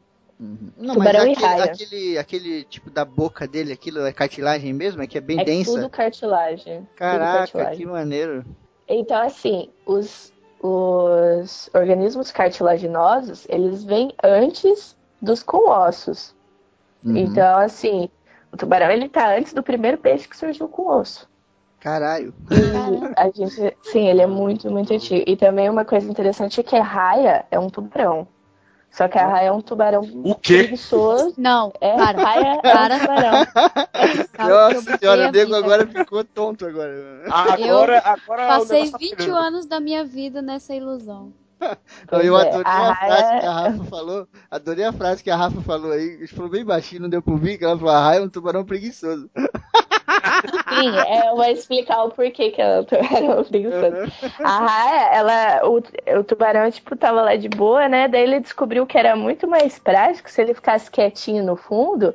Enquanto aparecesse alguma coisa, ele ia lá ligeirinho e pegava, no fundo mesmo. Tem muita vida no que vive no sedimento, entendeu? Que a gente chama de os organismos bentônicos. O organismo bentônico é o que está, de alguma forma, relacionado com o sedimento. Aqueles que não saem nunca, que ficam grudados, quanto aqueles que ficam um tempo só e depois vão para a coluna d'água. São aqueles que quando o homem passa aquelas redes de arrastão, ele fode tudo, né? E os bichos leva tudo. São duas coisas, duas coisas que acabam com a fauna de fundo. É aquela pesca de arrasto, que normalmente é para para pegar camarão, né? Só que ela pega uhum. tudo, tudo. E, e também dragagem, Uhum. Vocês sabem, dragagem é um processo de é como se fosse uma pá gigante, assim, que normalmente é para canal de navio, que aí ele começa a sedimentar, né? Começa a encher de areia, começa a ficar mais raso. E a gente precisa manter ele fundo para o navio passar sem problemas. Então ele vai lá, ele tira um tanto de areia e bota em outro lugar. Ah, não, velho. E é muito sacanagem. Diga aí, pra passar de navio, a galera vai lá e mete pra fazer. Sim. Dá-lhe mesmo assim, foda-se, tá ligado? Parece Aí, uma essa- representação. No Brasil, Pode no falar. Brasil é mais ridículo ainda, porque assim, essa areia que a gente tá pegando, ela a gente pega e joga no mar, entendeu? A gente tira de um lugar e joga em outro. O que é um problema, porque quando a gente pega e joga o sedimento de volta na água, ele não vai prejudicar só os organismos de fundo, aí ele prejudica todo mundo que tá ali na coluna d'água. Só que esse suspenso, né? sedimento, ele vai ficar suspenso por um tempo até ele chegar no fundo daí. Só que é o seguinte, ah, essa areia que ela é tirada, ela pode ser usada. Ela pode ser usada para alimentação, no caso, tipo, é, indústria de alimento de, de ração, sabe? Ela usa. E também para construção civil, quando a gente precisa fazer uma engorda de praia, quando a- a- o mar está avançando muito perto de uma cidade, a gente vai lá e aumenta a linha de praia. Então a gente pode pegar aquela areia e aumentar a praia. Mas no Brasil isso raramente acontece. Normalmente É, então, e tem um. tiram pro- jogos. Sim, e tem um problema aí que parece bobo, mas se você for pensar a longo prazo aí, o tanto de coisa que estão jogando, que é meio que uma migração forçada de espécies também, né? O nego tá tirando Sim, de um lugar e jogando no outro, assim, é Sim, foda. a gente tem mais de uma migração, mais de uma migração forçada. No caso, o ambiente que tem, o ambiente portuário é o ambiente mais lixo possível, porque está acontecendo isso. A gente tem um risco muito grande de acidente, qualquer acidente pequeno que envolva uma área portuária é muito grande. Sim. E, e também a gente tem uns navios vindo lá da puta que pariu, tipo da China. Então, quando esse navio chega, ele chega com muita água de lastro, que é água da China. A água da Sim, China tem um organismo diferente. Aí ele pega e solta tudo aqui, entendeu? Caralho. né? Daí ele acaba depositando alguns organismos bem pequenos. Então, quando a gente vai fazer uma análise de uma análise plantônica do que está acontecendo, do- da quantidade para quantificar e saber quais organismos são predominantes ali, às vezes é uma espécie exótica que veio pela água de lastro e ela não tem predador, então ela tá aumentando, aumentando. Cara, isso que é foda. né? desequilibra Eu bastante. vi, um, é, eu vi uma reportagem falando de- dessa questão de perigo da água de lastro, que se eu não me engano era, uma- era um tipo de craca que veio Sim. que veio lá da. Parece que foi lá do, da- de algum país da África. E, e aí se alojou no, no, no porto e lascou, porque. Porque assim, tinha uma população de. de, de- porque crack é, é comum no, no, no navio, né? Que é, é- parece aquele fungo que, vai- É. que vai se. É, que vai craca, crescendo. craca é igual no- o corintiano, tem em todo lugar. Olha aí, hein? Já virou bairrista. já. Ai. Mas enfim, aí, além dessa craca diferente, ele ter tirado a, a craca que já existia aqui, que era, que era, que era comum, ela acabou com, com meio que a cadeia alimentar, porque ela não podia ser, não tinha predador para ela, e, e o, a craca antiga ficava se mantendo. Ela crescia, aí vinham os peixes que se alimentavam dela, diminuía e ficava nessa. Só que aí com essa craca nova não, não dá. Não- os peixes não comem e ela só cresce e, e dá prejuízo de todos os lados. Tanto para a vida marinha, até, se eu não me engano, até para o próprio porco e tal. Sim, Porque sim. vai, vai Sim. destruindo a, a- a estrutura. Tem um bicho também, é o caranguejo rei, cara. Ele é um caranguejo imenso, essa porra. A Rafa deve conhecer. Caranguejo rei, o nome dele aqui no Brasil. Não sei lá nos Estados Unidos como é que é. E ele era um animal que tinha o habitat dele, né? E ele ficava ali no habitat. E um dos principais predadores desse bicho eram os falcões. Então os falcões vinham, pegavam essa porra e comiam. Só que esse bicho começou a ir pra vários lugares onde não tem falcão. E ninguém Uhum. preda essa porra. Tipo, o tubarão não tem interesse nesse bicho. E aí, mano, esse bicho tá lá. Ninguém come, tá se reproduzindo pra caralho. Tá tomando conta das praias aí de um monte de lugar. Cidade. É, é Cara, foda, cara. né, cara? Ó, galera que tá ouvindo, procurem. procurem na, na internet e vejam a foto desse caranguejo rei. Agora, Cara, é isso, é imagina, meu irmão. Imagina, bom, o, né, o bicho, o bicho ele é tão motherfucker que ele é- ele é predado por- pela galera da água, meu irmão. Ele é predado por um bicho voador. Não, e o bicho tem dificuldade de tirar ele da água ainda. É, triste que ele é, porra de. Pô, Falcão, vai caçar um coelho, né, caralho? Ah, a, comendo gente, caranguejo, porra. a gente tem uma, uma alga, só falando um pouco mais aqui dessas coisas de, de migração e coisas que estão fora de onde deviam estar, né? Tem uma alga, não sei se a, a Rafa vai, vai saber, o nome dela é Caulerpa taxifolia. O pessoal chama de alga matadora. É tipo um tapete verde que tá cobrindo vários lugares do fundo do oceano. E ela mata tudo sufocado. Essa porra tá crescendo e tá matando tudo sufocado. E nenhum peixe come, nada come essa porra. Você ouviu falar, Rafa, dela? Sim, Já, já ouvi falar. Eu Então- nunca estudei muito ela a fundo, mas já ouvi falar, Então, sim. eu tava dando uma estudada nela. Você sabe de onde que ela veio? Essa Eu porra, não sei dizer muita essa coisa. porra não. foi criada geneticamente para o pessoal usar em aquário, porque ela é bonita. Ela é verdinha e faz um tapete bonito no fundo do aquário. Só que aí a galera, sei lá, acho que jogaram na água, né? Um monte de coisa acaba acontecendo. E essa porra começou a se proliferar no mar, cara. E essa porra tá tomando conta de um monte de lugar aí. Caralho. Tem muita coisa bizarra. Demora muito tempo para um, um organismo, assim, para mudar a cadeia trófica. Demora mu- muitos anos. Exato, ainda Anos mais um bicho caralho. assim, né? Um bicho assim que, tipo, chegou do nada. O peixe veio e fala, Sim. que isso? Nunca vi isso aqui. Exatamente. qualquer, qualquer coisa que afeta, assim, a base da cadeia trófica, afeta o resto.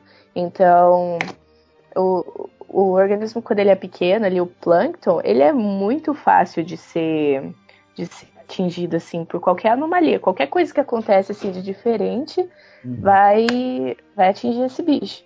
E aí atinge ele, atinge o resto todo. Muito maneiro. É interessante falar assim, quando você falou que tinha mais peixe antigamente, é que é o seguinte, quando teve essa abertura de novos oceanos, a gente acaba tendo ambientes mais rasos. Uhum. Com ambientes mais rasos, a gente tem muito oxigênio e a gente tem novos nichos, então a gente tem mais lugares para ser explorados, e isso foi quando teve, quando teve aquele boom de que a gente chama a explosão do Cambriano, que foi o momento assim que teve muitas espécies diferentes, porque tinha Sim. o que ser explorado, tinha muita coisa nova para ser explorada, entendeu? É tanto que é dessa forma que a gente tem a evolução das nadadeiras e da mandíbula, é por causa disso. Sim, só, só um ponto aí.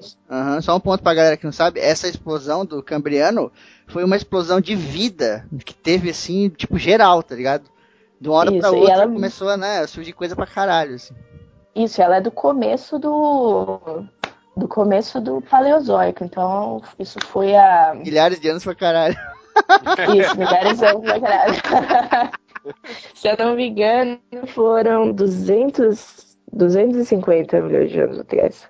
Então, assim, a gente teve o Paleozoico, o Mesozoico e o Cenozoico, que é o que a gente está agora. Então, o Paleozoico é o primeirão ali, quando...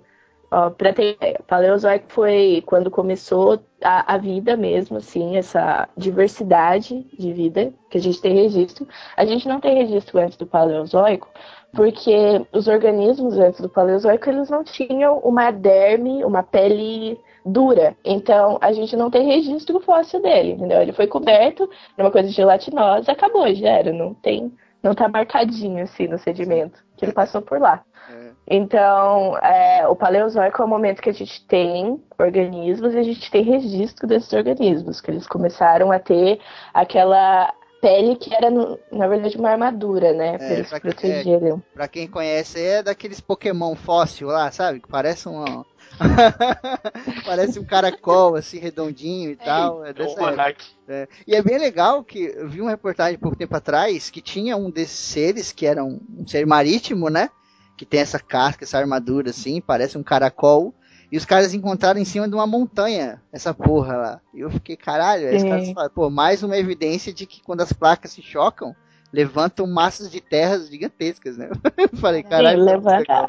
Além de levantar muito, pode significar também que em algum momento aquele, aquele pedaço de montanha estava embaixo d'água. Exatamente, Pode- isso é muito foda. Sim, então eu- é muita. Deu muita diferença do Paleozoico pra cá, né?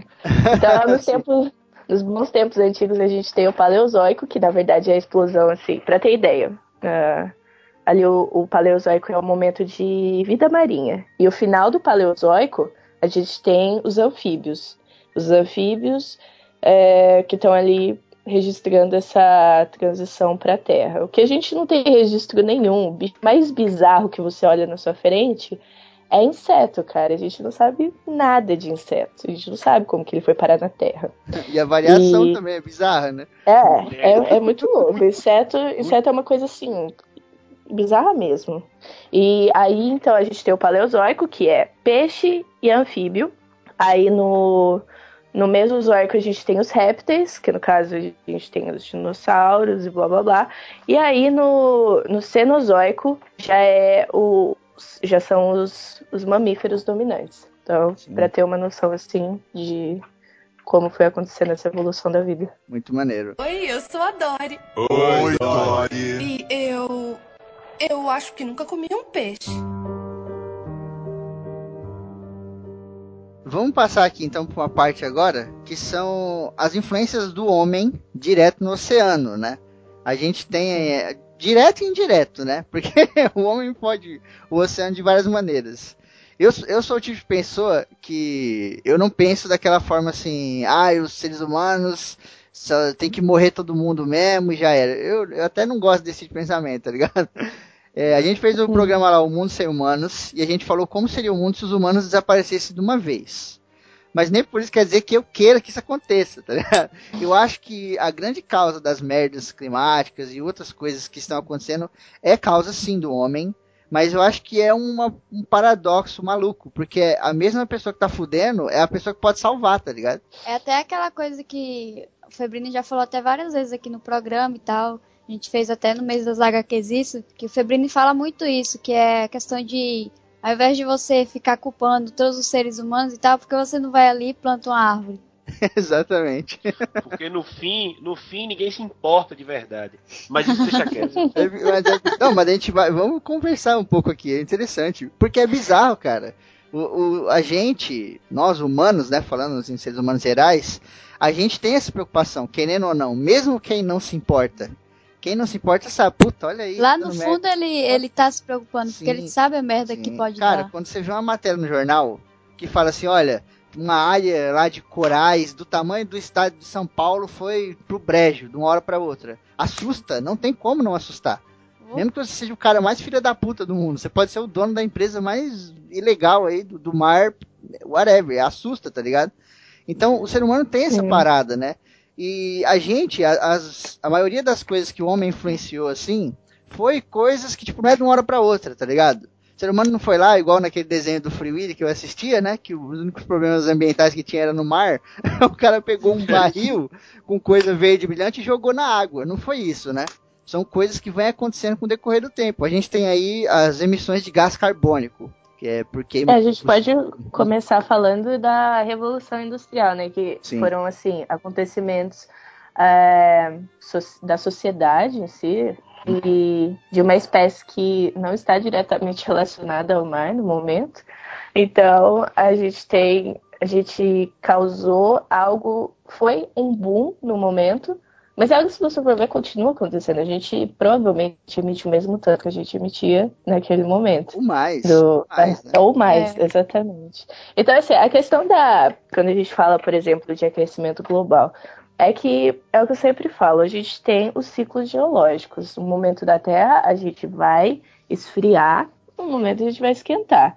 Tanto por questão de insolação, tanto de radiação solar que chega, uhum. por, por causa da física mesmo. Se a gente for pensar, a gente tem a, a, relação de o quão inclinado o eixo da Terra tá, e também quando a Terra está fazendo o ciclo em volta do Sol, que não é redondinho, é um negócio mais elíptico, né? Meio uhum. oval assim. Então tem horas que a gente fica mais distante do Sol, mais perto.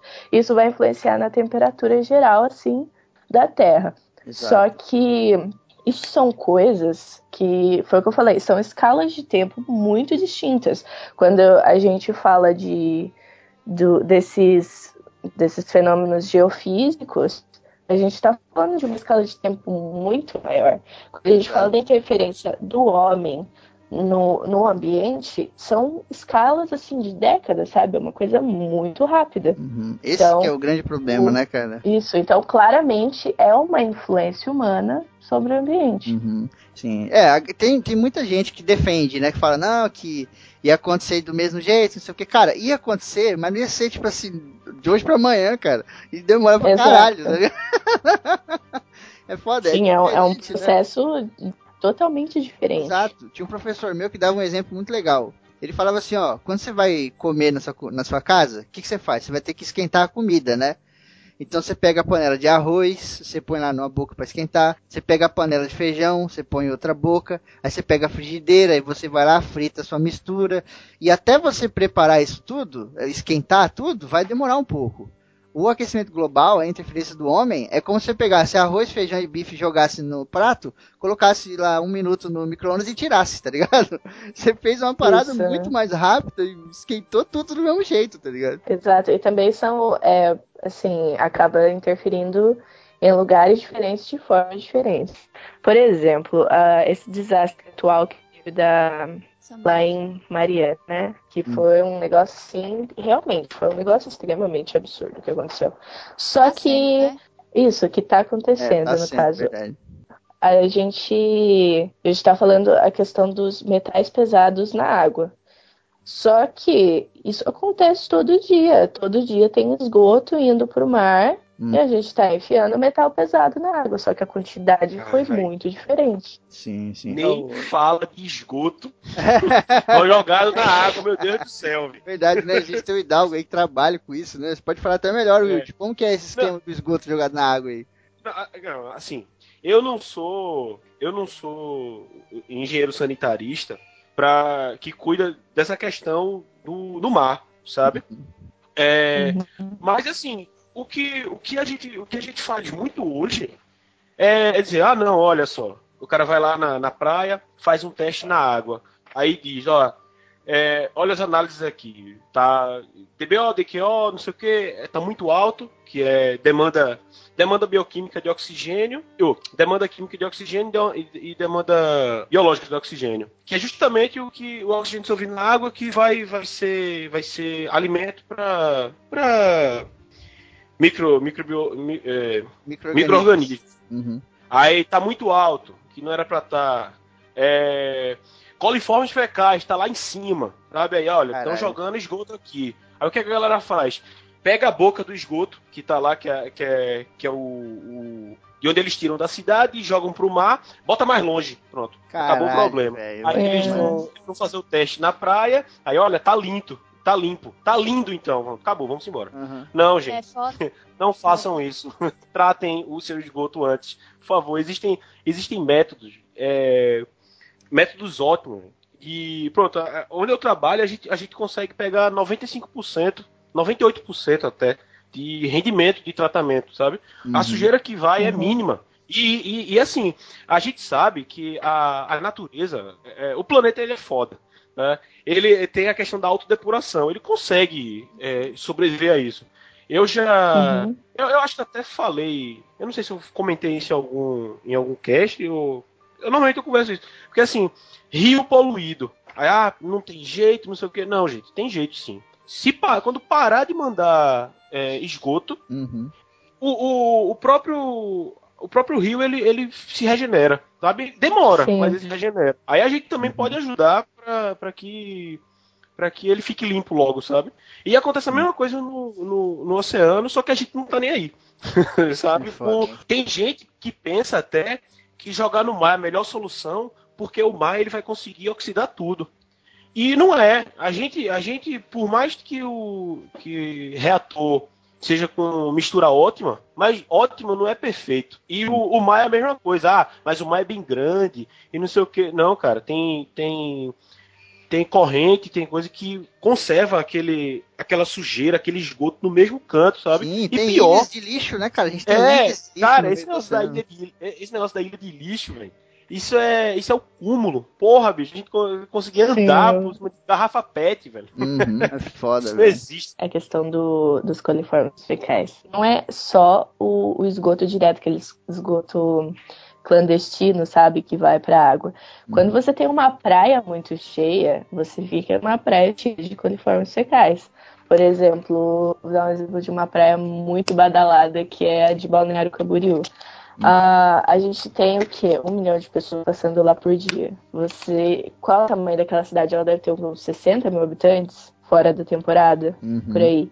Um milhão de pessoas. Não tem um milhão de banheiros para todo mundo. Então a galera faz o que tem que fazer ali mesmo, entendeu? Sim, sim. Então eu não recomendaria vocês é, se juntarem a eles em dias cheios, porque vocês não vão estar definitivamente num ambiente limpo. E nem, É- é mergulhem, isso que- e nem mergulhem de boca aberta também, né? Não. Um. Nossa senhora, não faça isso.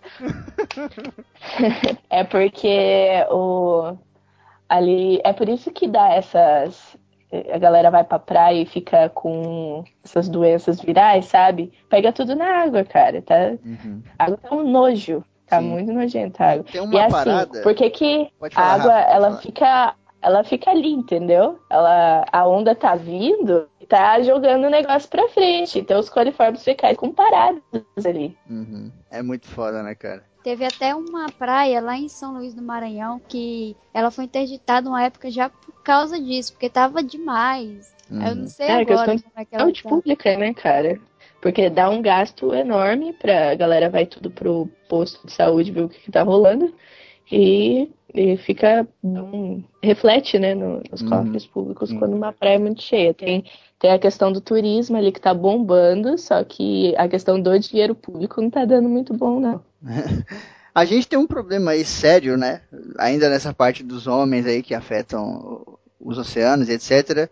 Que é a parada do gás carbônico, né? Essa parada do gás carbônico, ao contrário do que muita gente pensa, tipo, a- as árvores absorvem gás carbônico, liberam oxigênio, aquela coisa tudo que a gente aprendeu na escola, né? Só que os oceanos absorvem muito mais gás carbônico do que as árvores. O oceano, que é o verdadeiro pulmão do mundo. São as algas. Exato. É porque se você for ver, o oceano ele cobre hum, 71% da superfície da Terra. Então, obviamente, que não são florestas o pulmão do mundo. Além de ter dois processos de entrada de gás carbônico na água. A gente, quando eu falei da densidade da água que a água está afundando, a, a, o, tá, a água está capturando esse, não só o gás carbônico, mas os gases atmosféricos estão afundando junto com a água. Quando a água é gelada, ela, ela tem mais dissolução, então ela consegue segurar mais gases. Aí ela vai para o fundo, entendeu? Enquanto ela está no fundo, esses, esses gases eles vão para o sedimento ou eles voltam remineralizados para as bactérias e, os, e o fitoplâncton poder usufruir disso.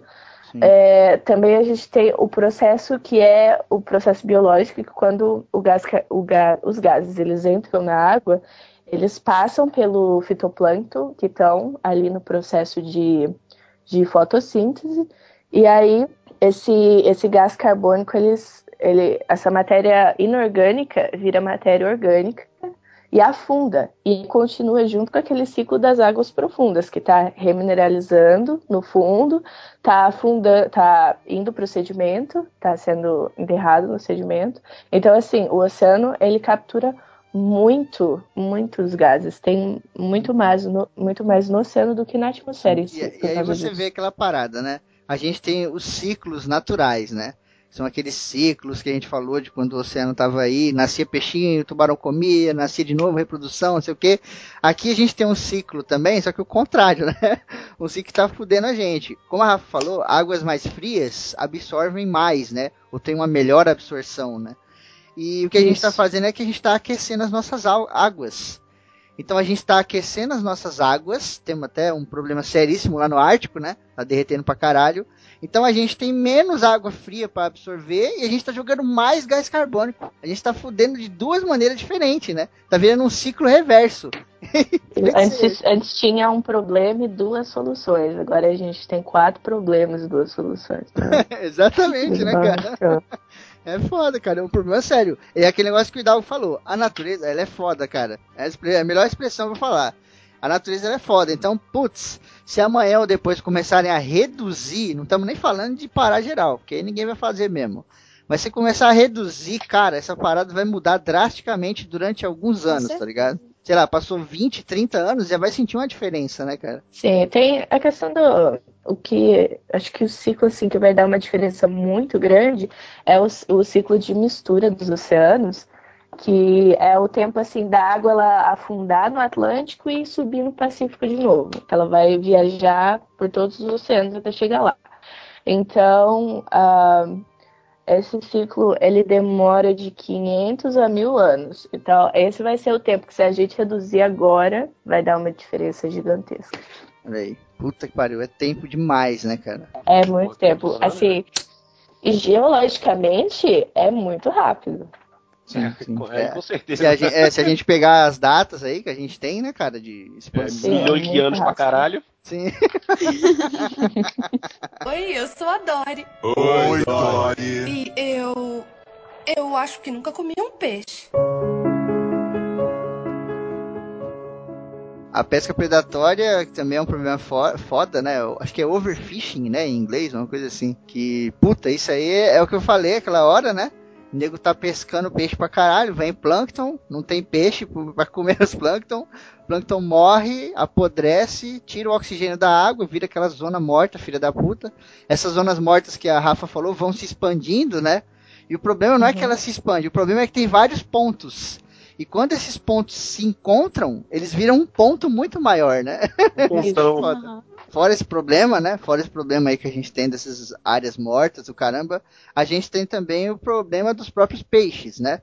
Esse cara que eu falei, Jeremy Jackson, ele dá uma palestra lá naquele TED Talk. Quem tem Netflix, dá uma olhada aí. É, TED Talk nos oceanos, uma coisa assim, e lá tem uma palestra dele, Jeremy Jackson. E ele mostra fotos. Então ele mostra uma foto lá de onde ele mora de 1950.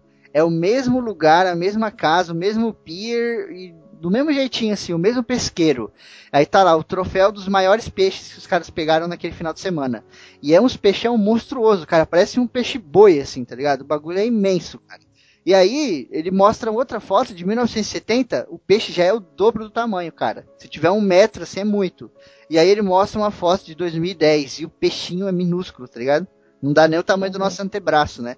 A gente tem esse problema também, né, cara, do, do, da pesca e do overfishing, né? É assim, quando a gente tem para poder acontecer a pesca, foi igual o Hidalgo estava falando em relação de medir a, a quantidade de oxigênio e tal que tem na água para poder é, poder liberar o esgoto, né? Tratado, obviamente. Aí, uh, em relação à pesca, primeiro, antes de tudo, tem que mandar um cara que é especialista em ictioplâncton. Ictioplâncton envolve todos os peixes, de tubarão até o beta que você tem na sua mesa. É, todos.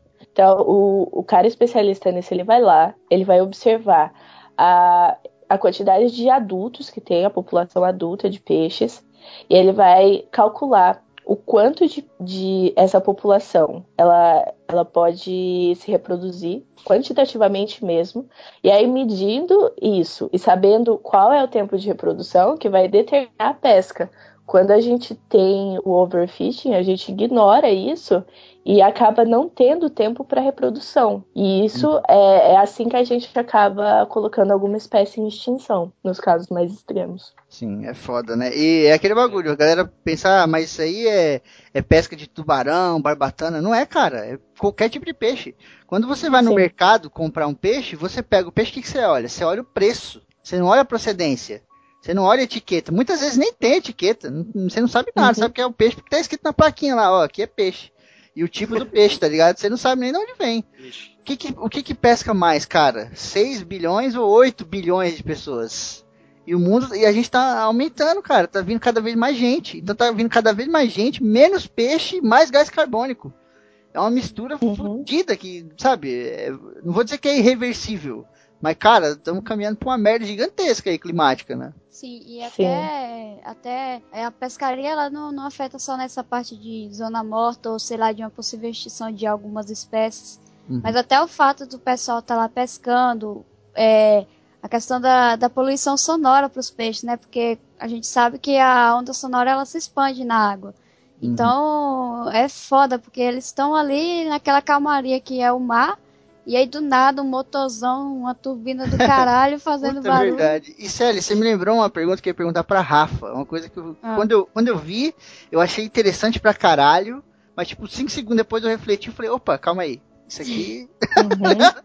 tipo, É uma bela bosta. eu não, vamos ver se realmente. Eu, eu fiquei meio assim, eu falei, perguntar pra Rafa, que ela manja demais. Rafa, quando a galera vai fazer ma- mapeamento do, do fundo do oceano, esse tipo de coisa, existem várias técnicas, obviamente, até de satélite, né? Mas tem uma técnica que é muito usada, que os caras põem uma persona preta, redonda, parece uma bola, daquelas bolas de academia, dentro da Sim. água, e ela emite um pulso sonoro, filha da puta, que percorre quilômetros pra caralho, como diria o Hidalgo, e ela retorna com as informações, né? Ela mapeia o fundo do oceano através dessa parada. Eu fiquei pensando, cara, esse Isso. pulso sonoro, será que não dá uma zoada ali no, no habitat? Sim, assim, quando a gente tem essas operações de topografia, batimetria no caso, né? Batimetria é exatamente mapear o fundo. Que É, era o tem- Batman pedindo.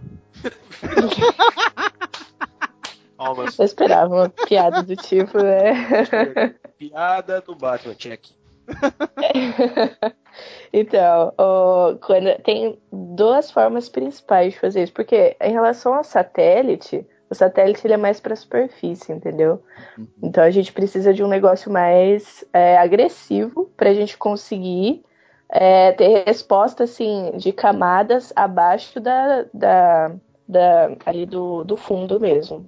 E então a gente pode tem aqueles acústicos que eles emitem uma onda de som e também tem uns que são os canhões que emitem uma bolha de ar muito grande que ela bate no fundo e volta. Caralho, Então- isso é foda, hein? Sim. Então, assim, os dois são o mesmo resultado, basicamente.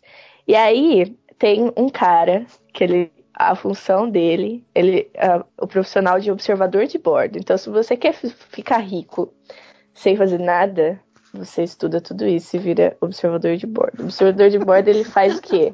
Nada. Ele literalmente nadador, não? observa. Ah, tá. Não, ele tá lá, ele tá lá na, no navio lá, esperando, né? e num raio de um quilômetro, ele tá observando se tem algum cetáceo passando.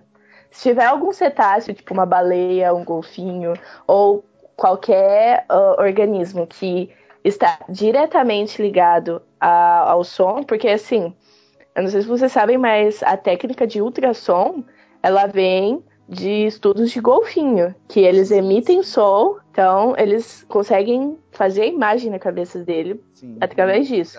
Então é uma coisa assim que atinge diretamente os cetáceos.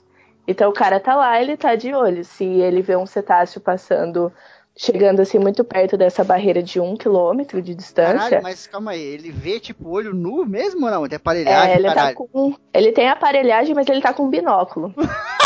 Que bagulho Sim. precário, velho, não é possível. Pois é. Ah, mas ele tá rico. Ele tá rico, foda-se. Não, foda-se o oceano, aí, né? é, aí ele tá lá, e se ele vê um, um cetáceo. É porque o cetáceo é um bicho grande, né, normalmente. Ele não é um Porra, bicho mas pequeno. calma aí, a gente tá falando de mil metros cúbicos aí, cara. mil Mas metros quadrados, é-. Não, mas tipo, tem a profundidade, mas esses bichos não vão tanto pro fundo. Tem esse detalhe também. Então, foda-se os bichos do fundo, basicamente, entendeu? A gente tá preocupado ali com a macrofauna carismática, ninguém liga pro resto. Então, o cara tá lá de olho se tá passando algum, algum cetáceo no raio de um quilômetro, para as operações, espera ele passar, continua. Só que, obviamente, o resto é super afetado. E um quilômetro, assim, é uma distância. É grande, Mínima. pô. É, é, mas pro animal é uma distância mínima. Sim, Ele vai continuar sofrendo se ele estiver por perto. Exato. Ainda mais eh, animais tipo golfinho que você falou, que são animais que têm conversas bizarras, assim, eles tipo trocam ideia mesmo, né? Já tem estudos aí. A baleia mesmo, baleia, el- ela emite um som muito alto. Uhum. Então elas, elas conversam emitindo esses sons e, e aí eles, tipo, isso interfere muito, né? Eles, Interfere, exato, isso que eu podem- ia falar, né? Junta, né, a, som, a, o- o, a onda que ela emitiu junta com qualquer outra onda de meio externo e, e desfoca, né? É como se ela Isso. dissesse alguma palavra, como a gente vê, né, com algumas letrinhas e outras letrinhas entrassem ali e virassem uma palavra nova. Aí a outra não entende nada, né? Fala, ué, que palavra é essa que ela falou? Sim, além de, da a onda acústica que é emitida em nesses, nessas operações geofísicas, que quando ela chega no animal, se o animal está perto, é uma onda de som muito maior que do que elas costumam emitir. Então, Hum. isso é uma coisa que traz danos fisiológicos pro bicho. É foda, né, cara? É, é um processo que, tipo, você vê, a galera tá tentando ajudar, né? Mapeando Uhum. os oceanos, aquela. Porque, não, cara. não o- tá, não tá tentando ajudar a Febrina. Isso aí é pra exploração de petróleo. Ninguém tá ajudando nada. Olha! Parece. É mentira! Caraca, velho. E eu aqui, bobo. É. Porque, porque o mar, cara, a gente tá aqui o tempo todo falando do- dos oceanos, né? Na verdade, parar de falar mar, que mar é errado. A gente Isso. tá falando do- dos oceanos, mas, cara, ó, a gente tem. Isso aqui é dado físico mesmo. A NASA tem representações de um globo. Sabe esse globo que a gente tem da Terra? Que tem uns mapinhas Uhum. que tem na escola, que a gente gira, que tem nos filmes, tá ligado? A NASA tem um globo desse, imenso, assim, cara, com uns 30 metros, assim, de, de diâmetro, aonde tem a superfície de Marte completamente igual tá lá. Relevo, montanha, a porra toda, tá ligado? E se você, tipo, para 5 minutos pra pensar, Marte fica a 55 milhões de quilômetros da Terra. E a gente não tem uma parada tão precisa assim do nosso oceano, cara, dos fundos do mar. Porque é um bagulho muito Sim. foda de você atingir, tá ligado? Então, quando eu vejo isso, eu vejo essa galera tentando mapear, eu sempre penso que, pô, é, é- é alguma coisa boa, mas realmente agora a Rafa falou aí, Não. esse cara é filho da puta, né? Na verdade, o, o Não, e, oceano e em ficha, né, também. Sim, o oce- é uma coisa muito cara, inclusive. O oceano é. Ele só começou a ser estudado de verdade é, a partir da Primeira Guerra Mundial, por Sim. motivos bélicos, entendeu? Era. Submarinos, É, o- né, etc.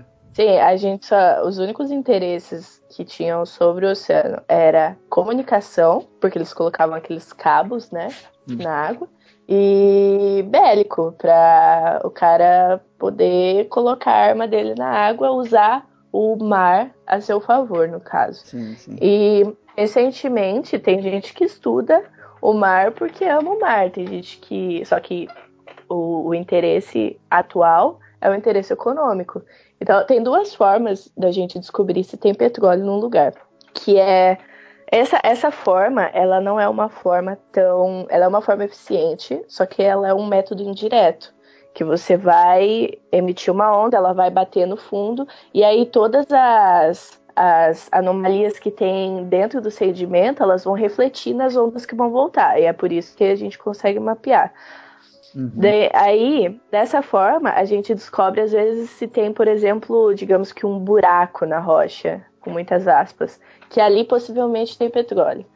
É, só que tem o método direto, que aí a gente manda um. A gente tira um testemunho. O testemunho é uma amostra do fundo, que os caras pegam e mandam por gravidade mesmo um, um pistão assim, que desce, bate no fundo e ele entra no sedimento. E aí tira uma amostra de sedimento. A pessoa vai pegar, aí vai pegar um especialista em foraminíferos, que é um bichinho assim.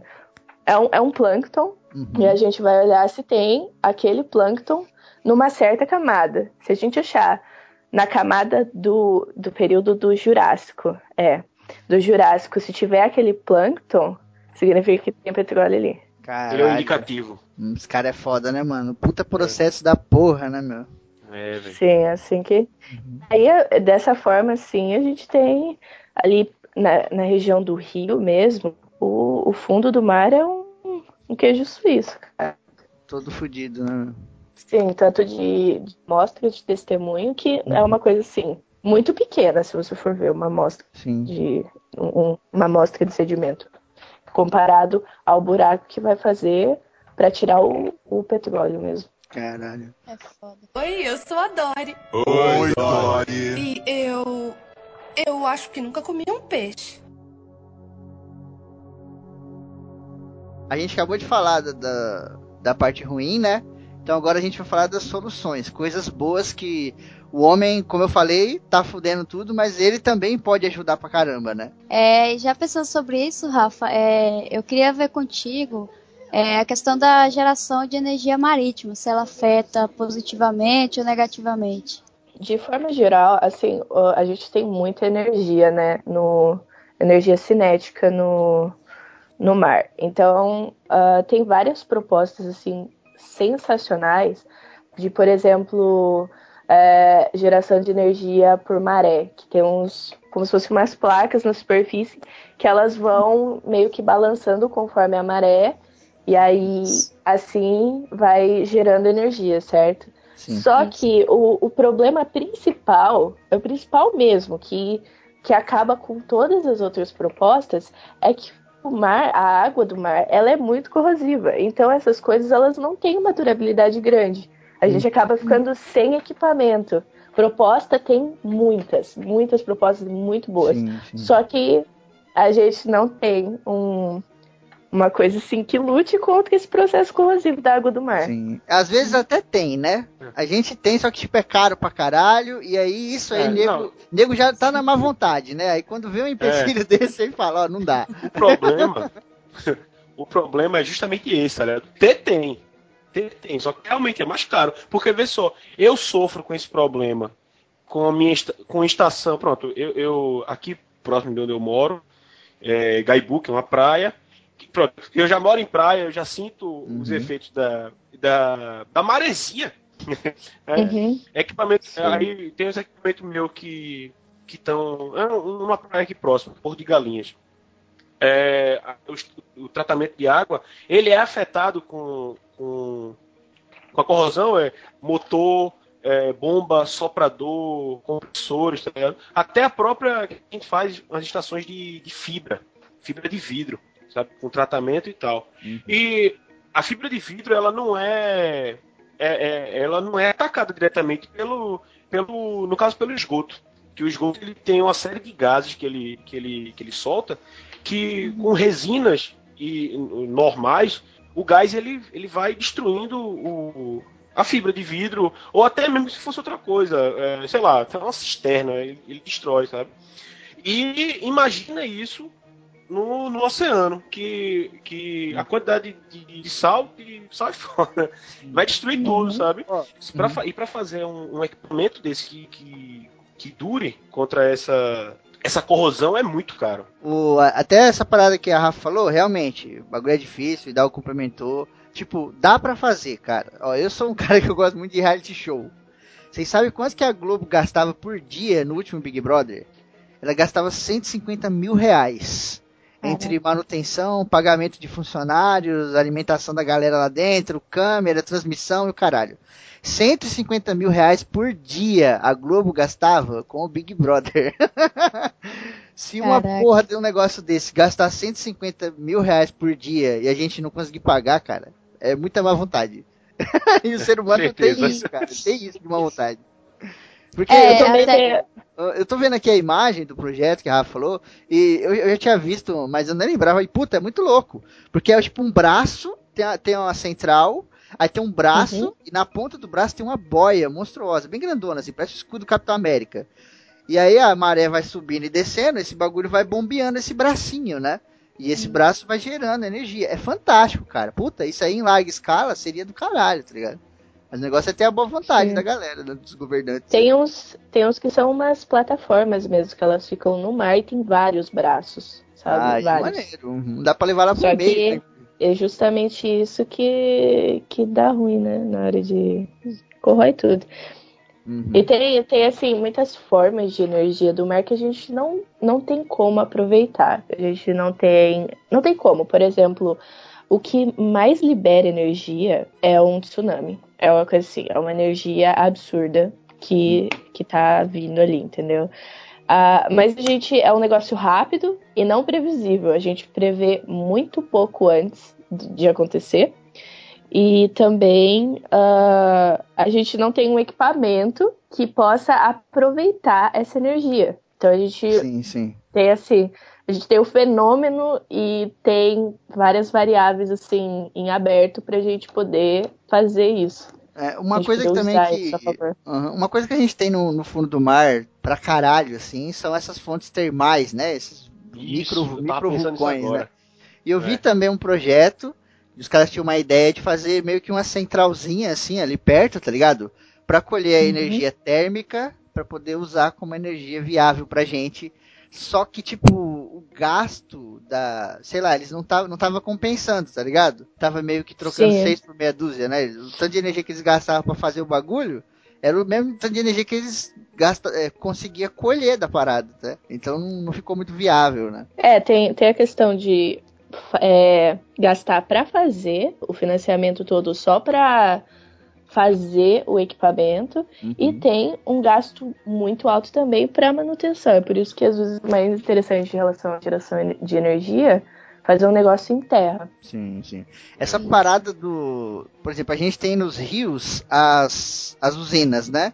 As barragens, né? Uhum. No mar, agora eu que pensando aqui, no mar isso não seria viável por conta do movimento?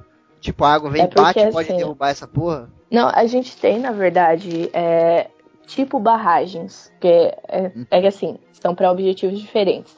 É, as- barragens que a gente tem é uma barragem, foi o que eu falei da questão da engorda de praia, que o mar tá chegando muito perto ali do além da areia, que se não tivesse a, se a civilização não tivesse colada na areia, a areia ia continuar aumentando, entendeu? Porque Uhum. a energia das ondas ia continuar jogando a areia para trás e ia acabar aumentando a praia. Isso é um processo natural de que a praia ela vai para trás e mais para cima. Se não tiver nada, ela vai. Sim, quando o mar tá próprio vento avançando. também, né, Rafa? O próprio vento Sim, já ia é- jogar, né? Isso, são as duas coisas juntas.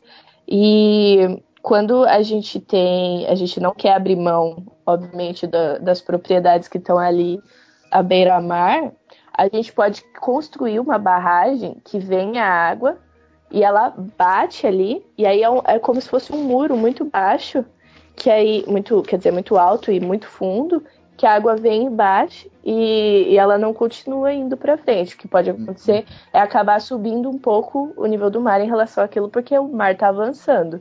Mas a gente não tem perda de propriedade. O que a gente tem perda é de praia, que aí a gente perde a praia, né? Bate no muro a água. Sim. Mas a- as barragens não servem, no caso, para energia. Servem para para segurar o mar Pra ali, para o mar não mesmo, avançar. né? Con- contenção no caso, né? Isso, contenção. Só que é uma coisa assim, é uma medida de médio prazo, uma Uhum. medida paliativa só. Sim. Porque o mar, de qualquer forma, vai aumentar cada vez mais. Uhum. O sempre vence. Sim. Oi, eu sou a Dori. Oi, Dory. E eu. Eu acho que nunca comi um peixe. Tem uma teoria muito, muito mind blow que chama do Red Queen, que é a Rainha Vermelha. É o seguinte: um cara ele teve uma, uma ideia lá e decidiu pesquisar se condizia, e realmente, nenhum organismo ele tá na Terra, assim, ele fica na Terra por mais de 3 milhões de anos. Então, o tempo de vida de cada espécie, no caso, seria mais ou menos isso, 3 milhões de anos. Só que assim, é uma coisa assim, meio que intuitiva, porque uma lebre, por exemplo, de 3 milhões de anos atrás não é igual a de hoje em dia. Então é só para ter uma ideia disso. Uhum. E a- em relação aos humanos, a- nenhum outro organismo ele tem a capacidade de, de discurso. Então, nenhum outro organismo tem a capacidade de aprender e passar esse conhecimento. Você pode ensinar seu cachorro a fazer qualquer coisa, mas esse cachorro não vai ensinar outro cachorro a fazer o que ele sabe. Uhum. Isso só acontece com os humanos, certo? Sim. Aí, o, essa, a relação de, por exemplo, uma coisa que a gente não faz mais, o que não acontece com os humanos, é deixar que os genes é, se os genes trabalhem para a seleção natural, no caso. Então, por exemplo, a questão de doenças. Doenças como a cólera, por exemplo, que é a ingestão de água com, com fezes, que é uma coisa assim devastadora. Era devastadora até pouco tempo atrás. Só que por causa dessa capacidade de a gente passar conhecimento, a gente sabe que se a gente não beber água tratada, vai dar ruim. Uhum. Então a gente vai lá, trata a água e dá nós, entendeu? Então, ah, isso é uma coisa assim que faz pensar se os humanos eles estão inclusos na teoria da rainha vermelha, porque os outros animais estão inclusos porque eles não pensam, é mais intuitivo e é uma coisa biológica trabalhando, são os genes deles trabalhando para anuarem ali, entendeu? Sim, E sim. não é uma coisa que acontece com os humanos. A gente consegue pensar, a gente tem acesso ao pensamento abstrato e a gente consegue passar esse conhecimento, acumular conhecimento. Sim. E isso significa também que os impactos que o humano causa podem ser permanentes, assim como ele pode escapar da, da teoria da rainha vermelha, os impactos que ele causa também. Então, é uma coisa sempre a se pensar, se os impactos que nós causamos hoje em dia vão conseguir ter um tempo de residência assim, maior, Uhum. ou se a gente consegue reduzir isso, entendeu? Por causa dessa teoria. Eu, é, eu acho foda, acho a teoria. Eu tinha visto já ela, eu não conhecia por esse nome. Eu tinha vi- visto ela no campo da memória. Que, tipo, a memória do homem, ela, com essa parada da seleção natural, a gente tá enfraquecendo a nossa seleção natural, né? Tipo, só o Uhum. mais forte sobrevive. Caralho, se eu tô ruim, eu vou no médico e sobrevivi. e aí o cara tava Sim. falando da memória. Hoje, o homem precisa de muita memória pra viver. Você precisa lembrar de muita coisa, cara. Você tem que lembrar o número do seu telefone, o nome de 100 amigos, não sei o que, um monte de lugar, um monte de data, só que você não lembra. Por quê? Porque o ser humano, ele tem artifícios pra isso, né? Então você tem o seu Uhum. celular, você tem o seu computador, né? Então isso já é, atrasou a memória do ser humano muitos anos, né? A nossa memória era- para estar muito mais evoluída. Mas cabe nesse, nesse exemplo também que a Rafa falou, acho que é a mesma teoria, né? De que o homem não É, tá... é que na é, verdade também o, o cérebro, a questão do. Isso é uma coisa biológica também, a questão da memória em si, porque a memória ela está diretamente relacionada ao tamanho do nosso cérebro. Quanto mais massa cefálica a gente tem, ah, no lugar, tipo, eu não sei especificamente sobre o cérebro humano, mas o lugar que a gente tem, que o lugar do cérebro que é responsável memórias. pela memória, ele, se ele for maior, ele aprende mais, ele retém mais conhecimento.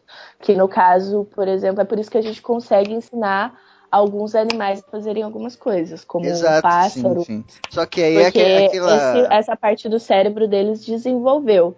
A questão do Uhum. humano é que a gente consegue repassar o conhecimento, entendeu? Sim, só que é a pegada da, da genética também, né?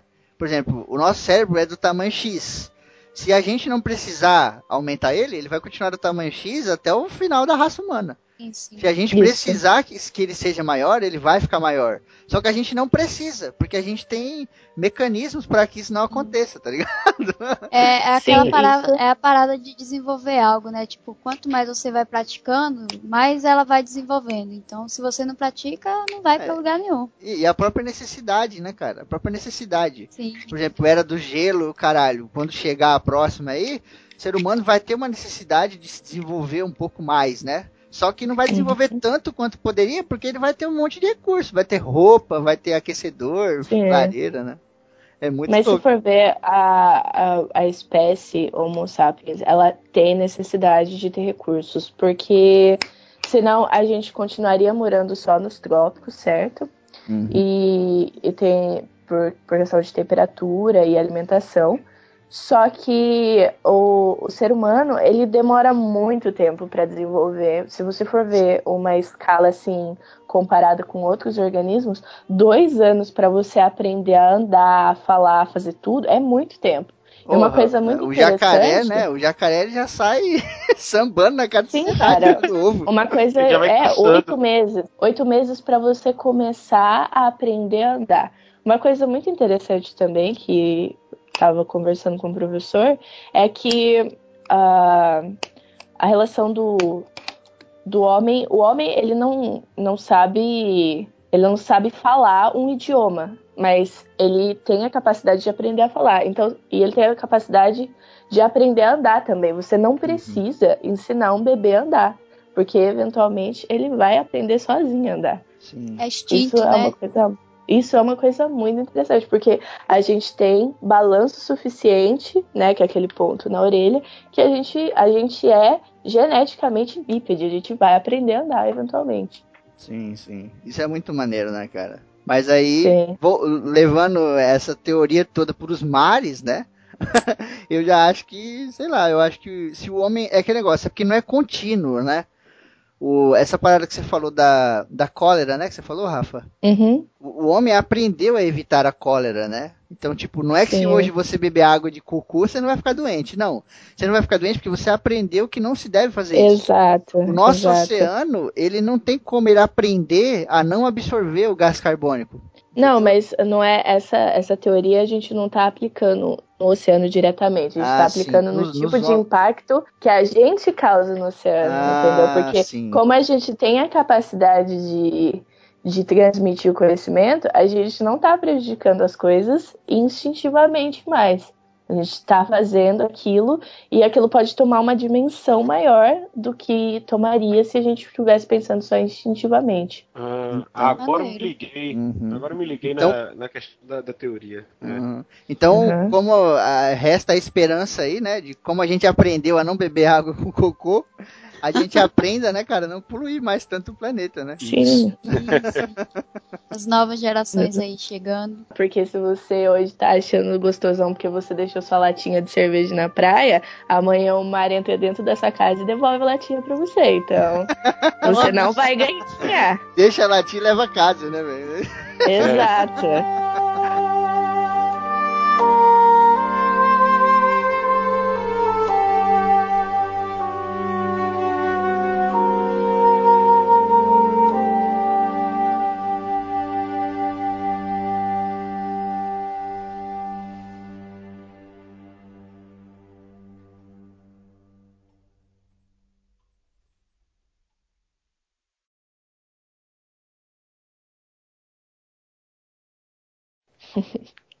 Rafa, não, não tem nada pra falar sobre isso? Eu tô aqui pensando, tinha uma outra coisa que era relacionada tá a isso. Pode falar, Tá de pode falar. O meu Ela tá novo pedindo um branco um aqui. minuto de silêncio. Gente, meu cérebro é uma merda. Eu, eu tenho muitos brancos. Relaxa. Assim. E o pior, né, é porque assim, a, pre- a pesca predatória não envolve só na. é, na. Meu Deus. Eu- Olha aí, branco olha também. aí, meu Deus, olha aí. É contagioso. Gente, é contagioso. Cuidado.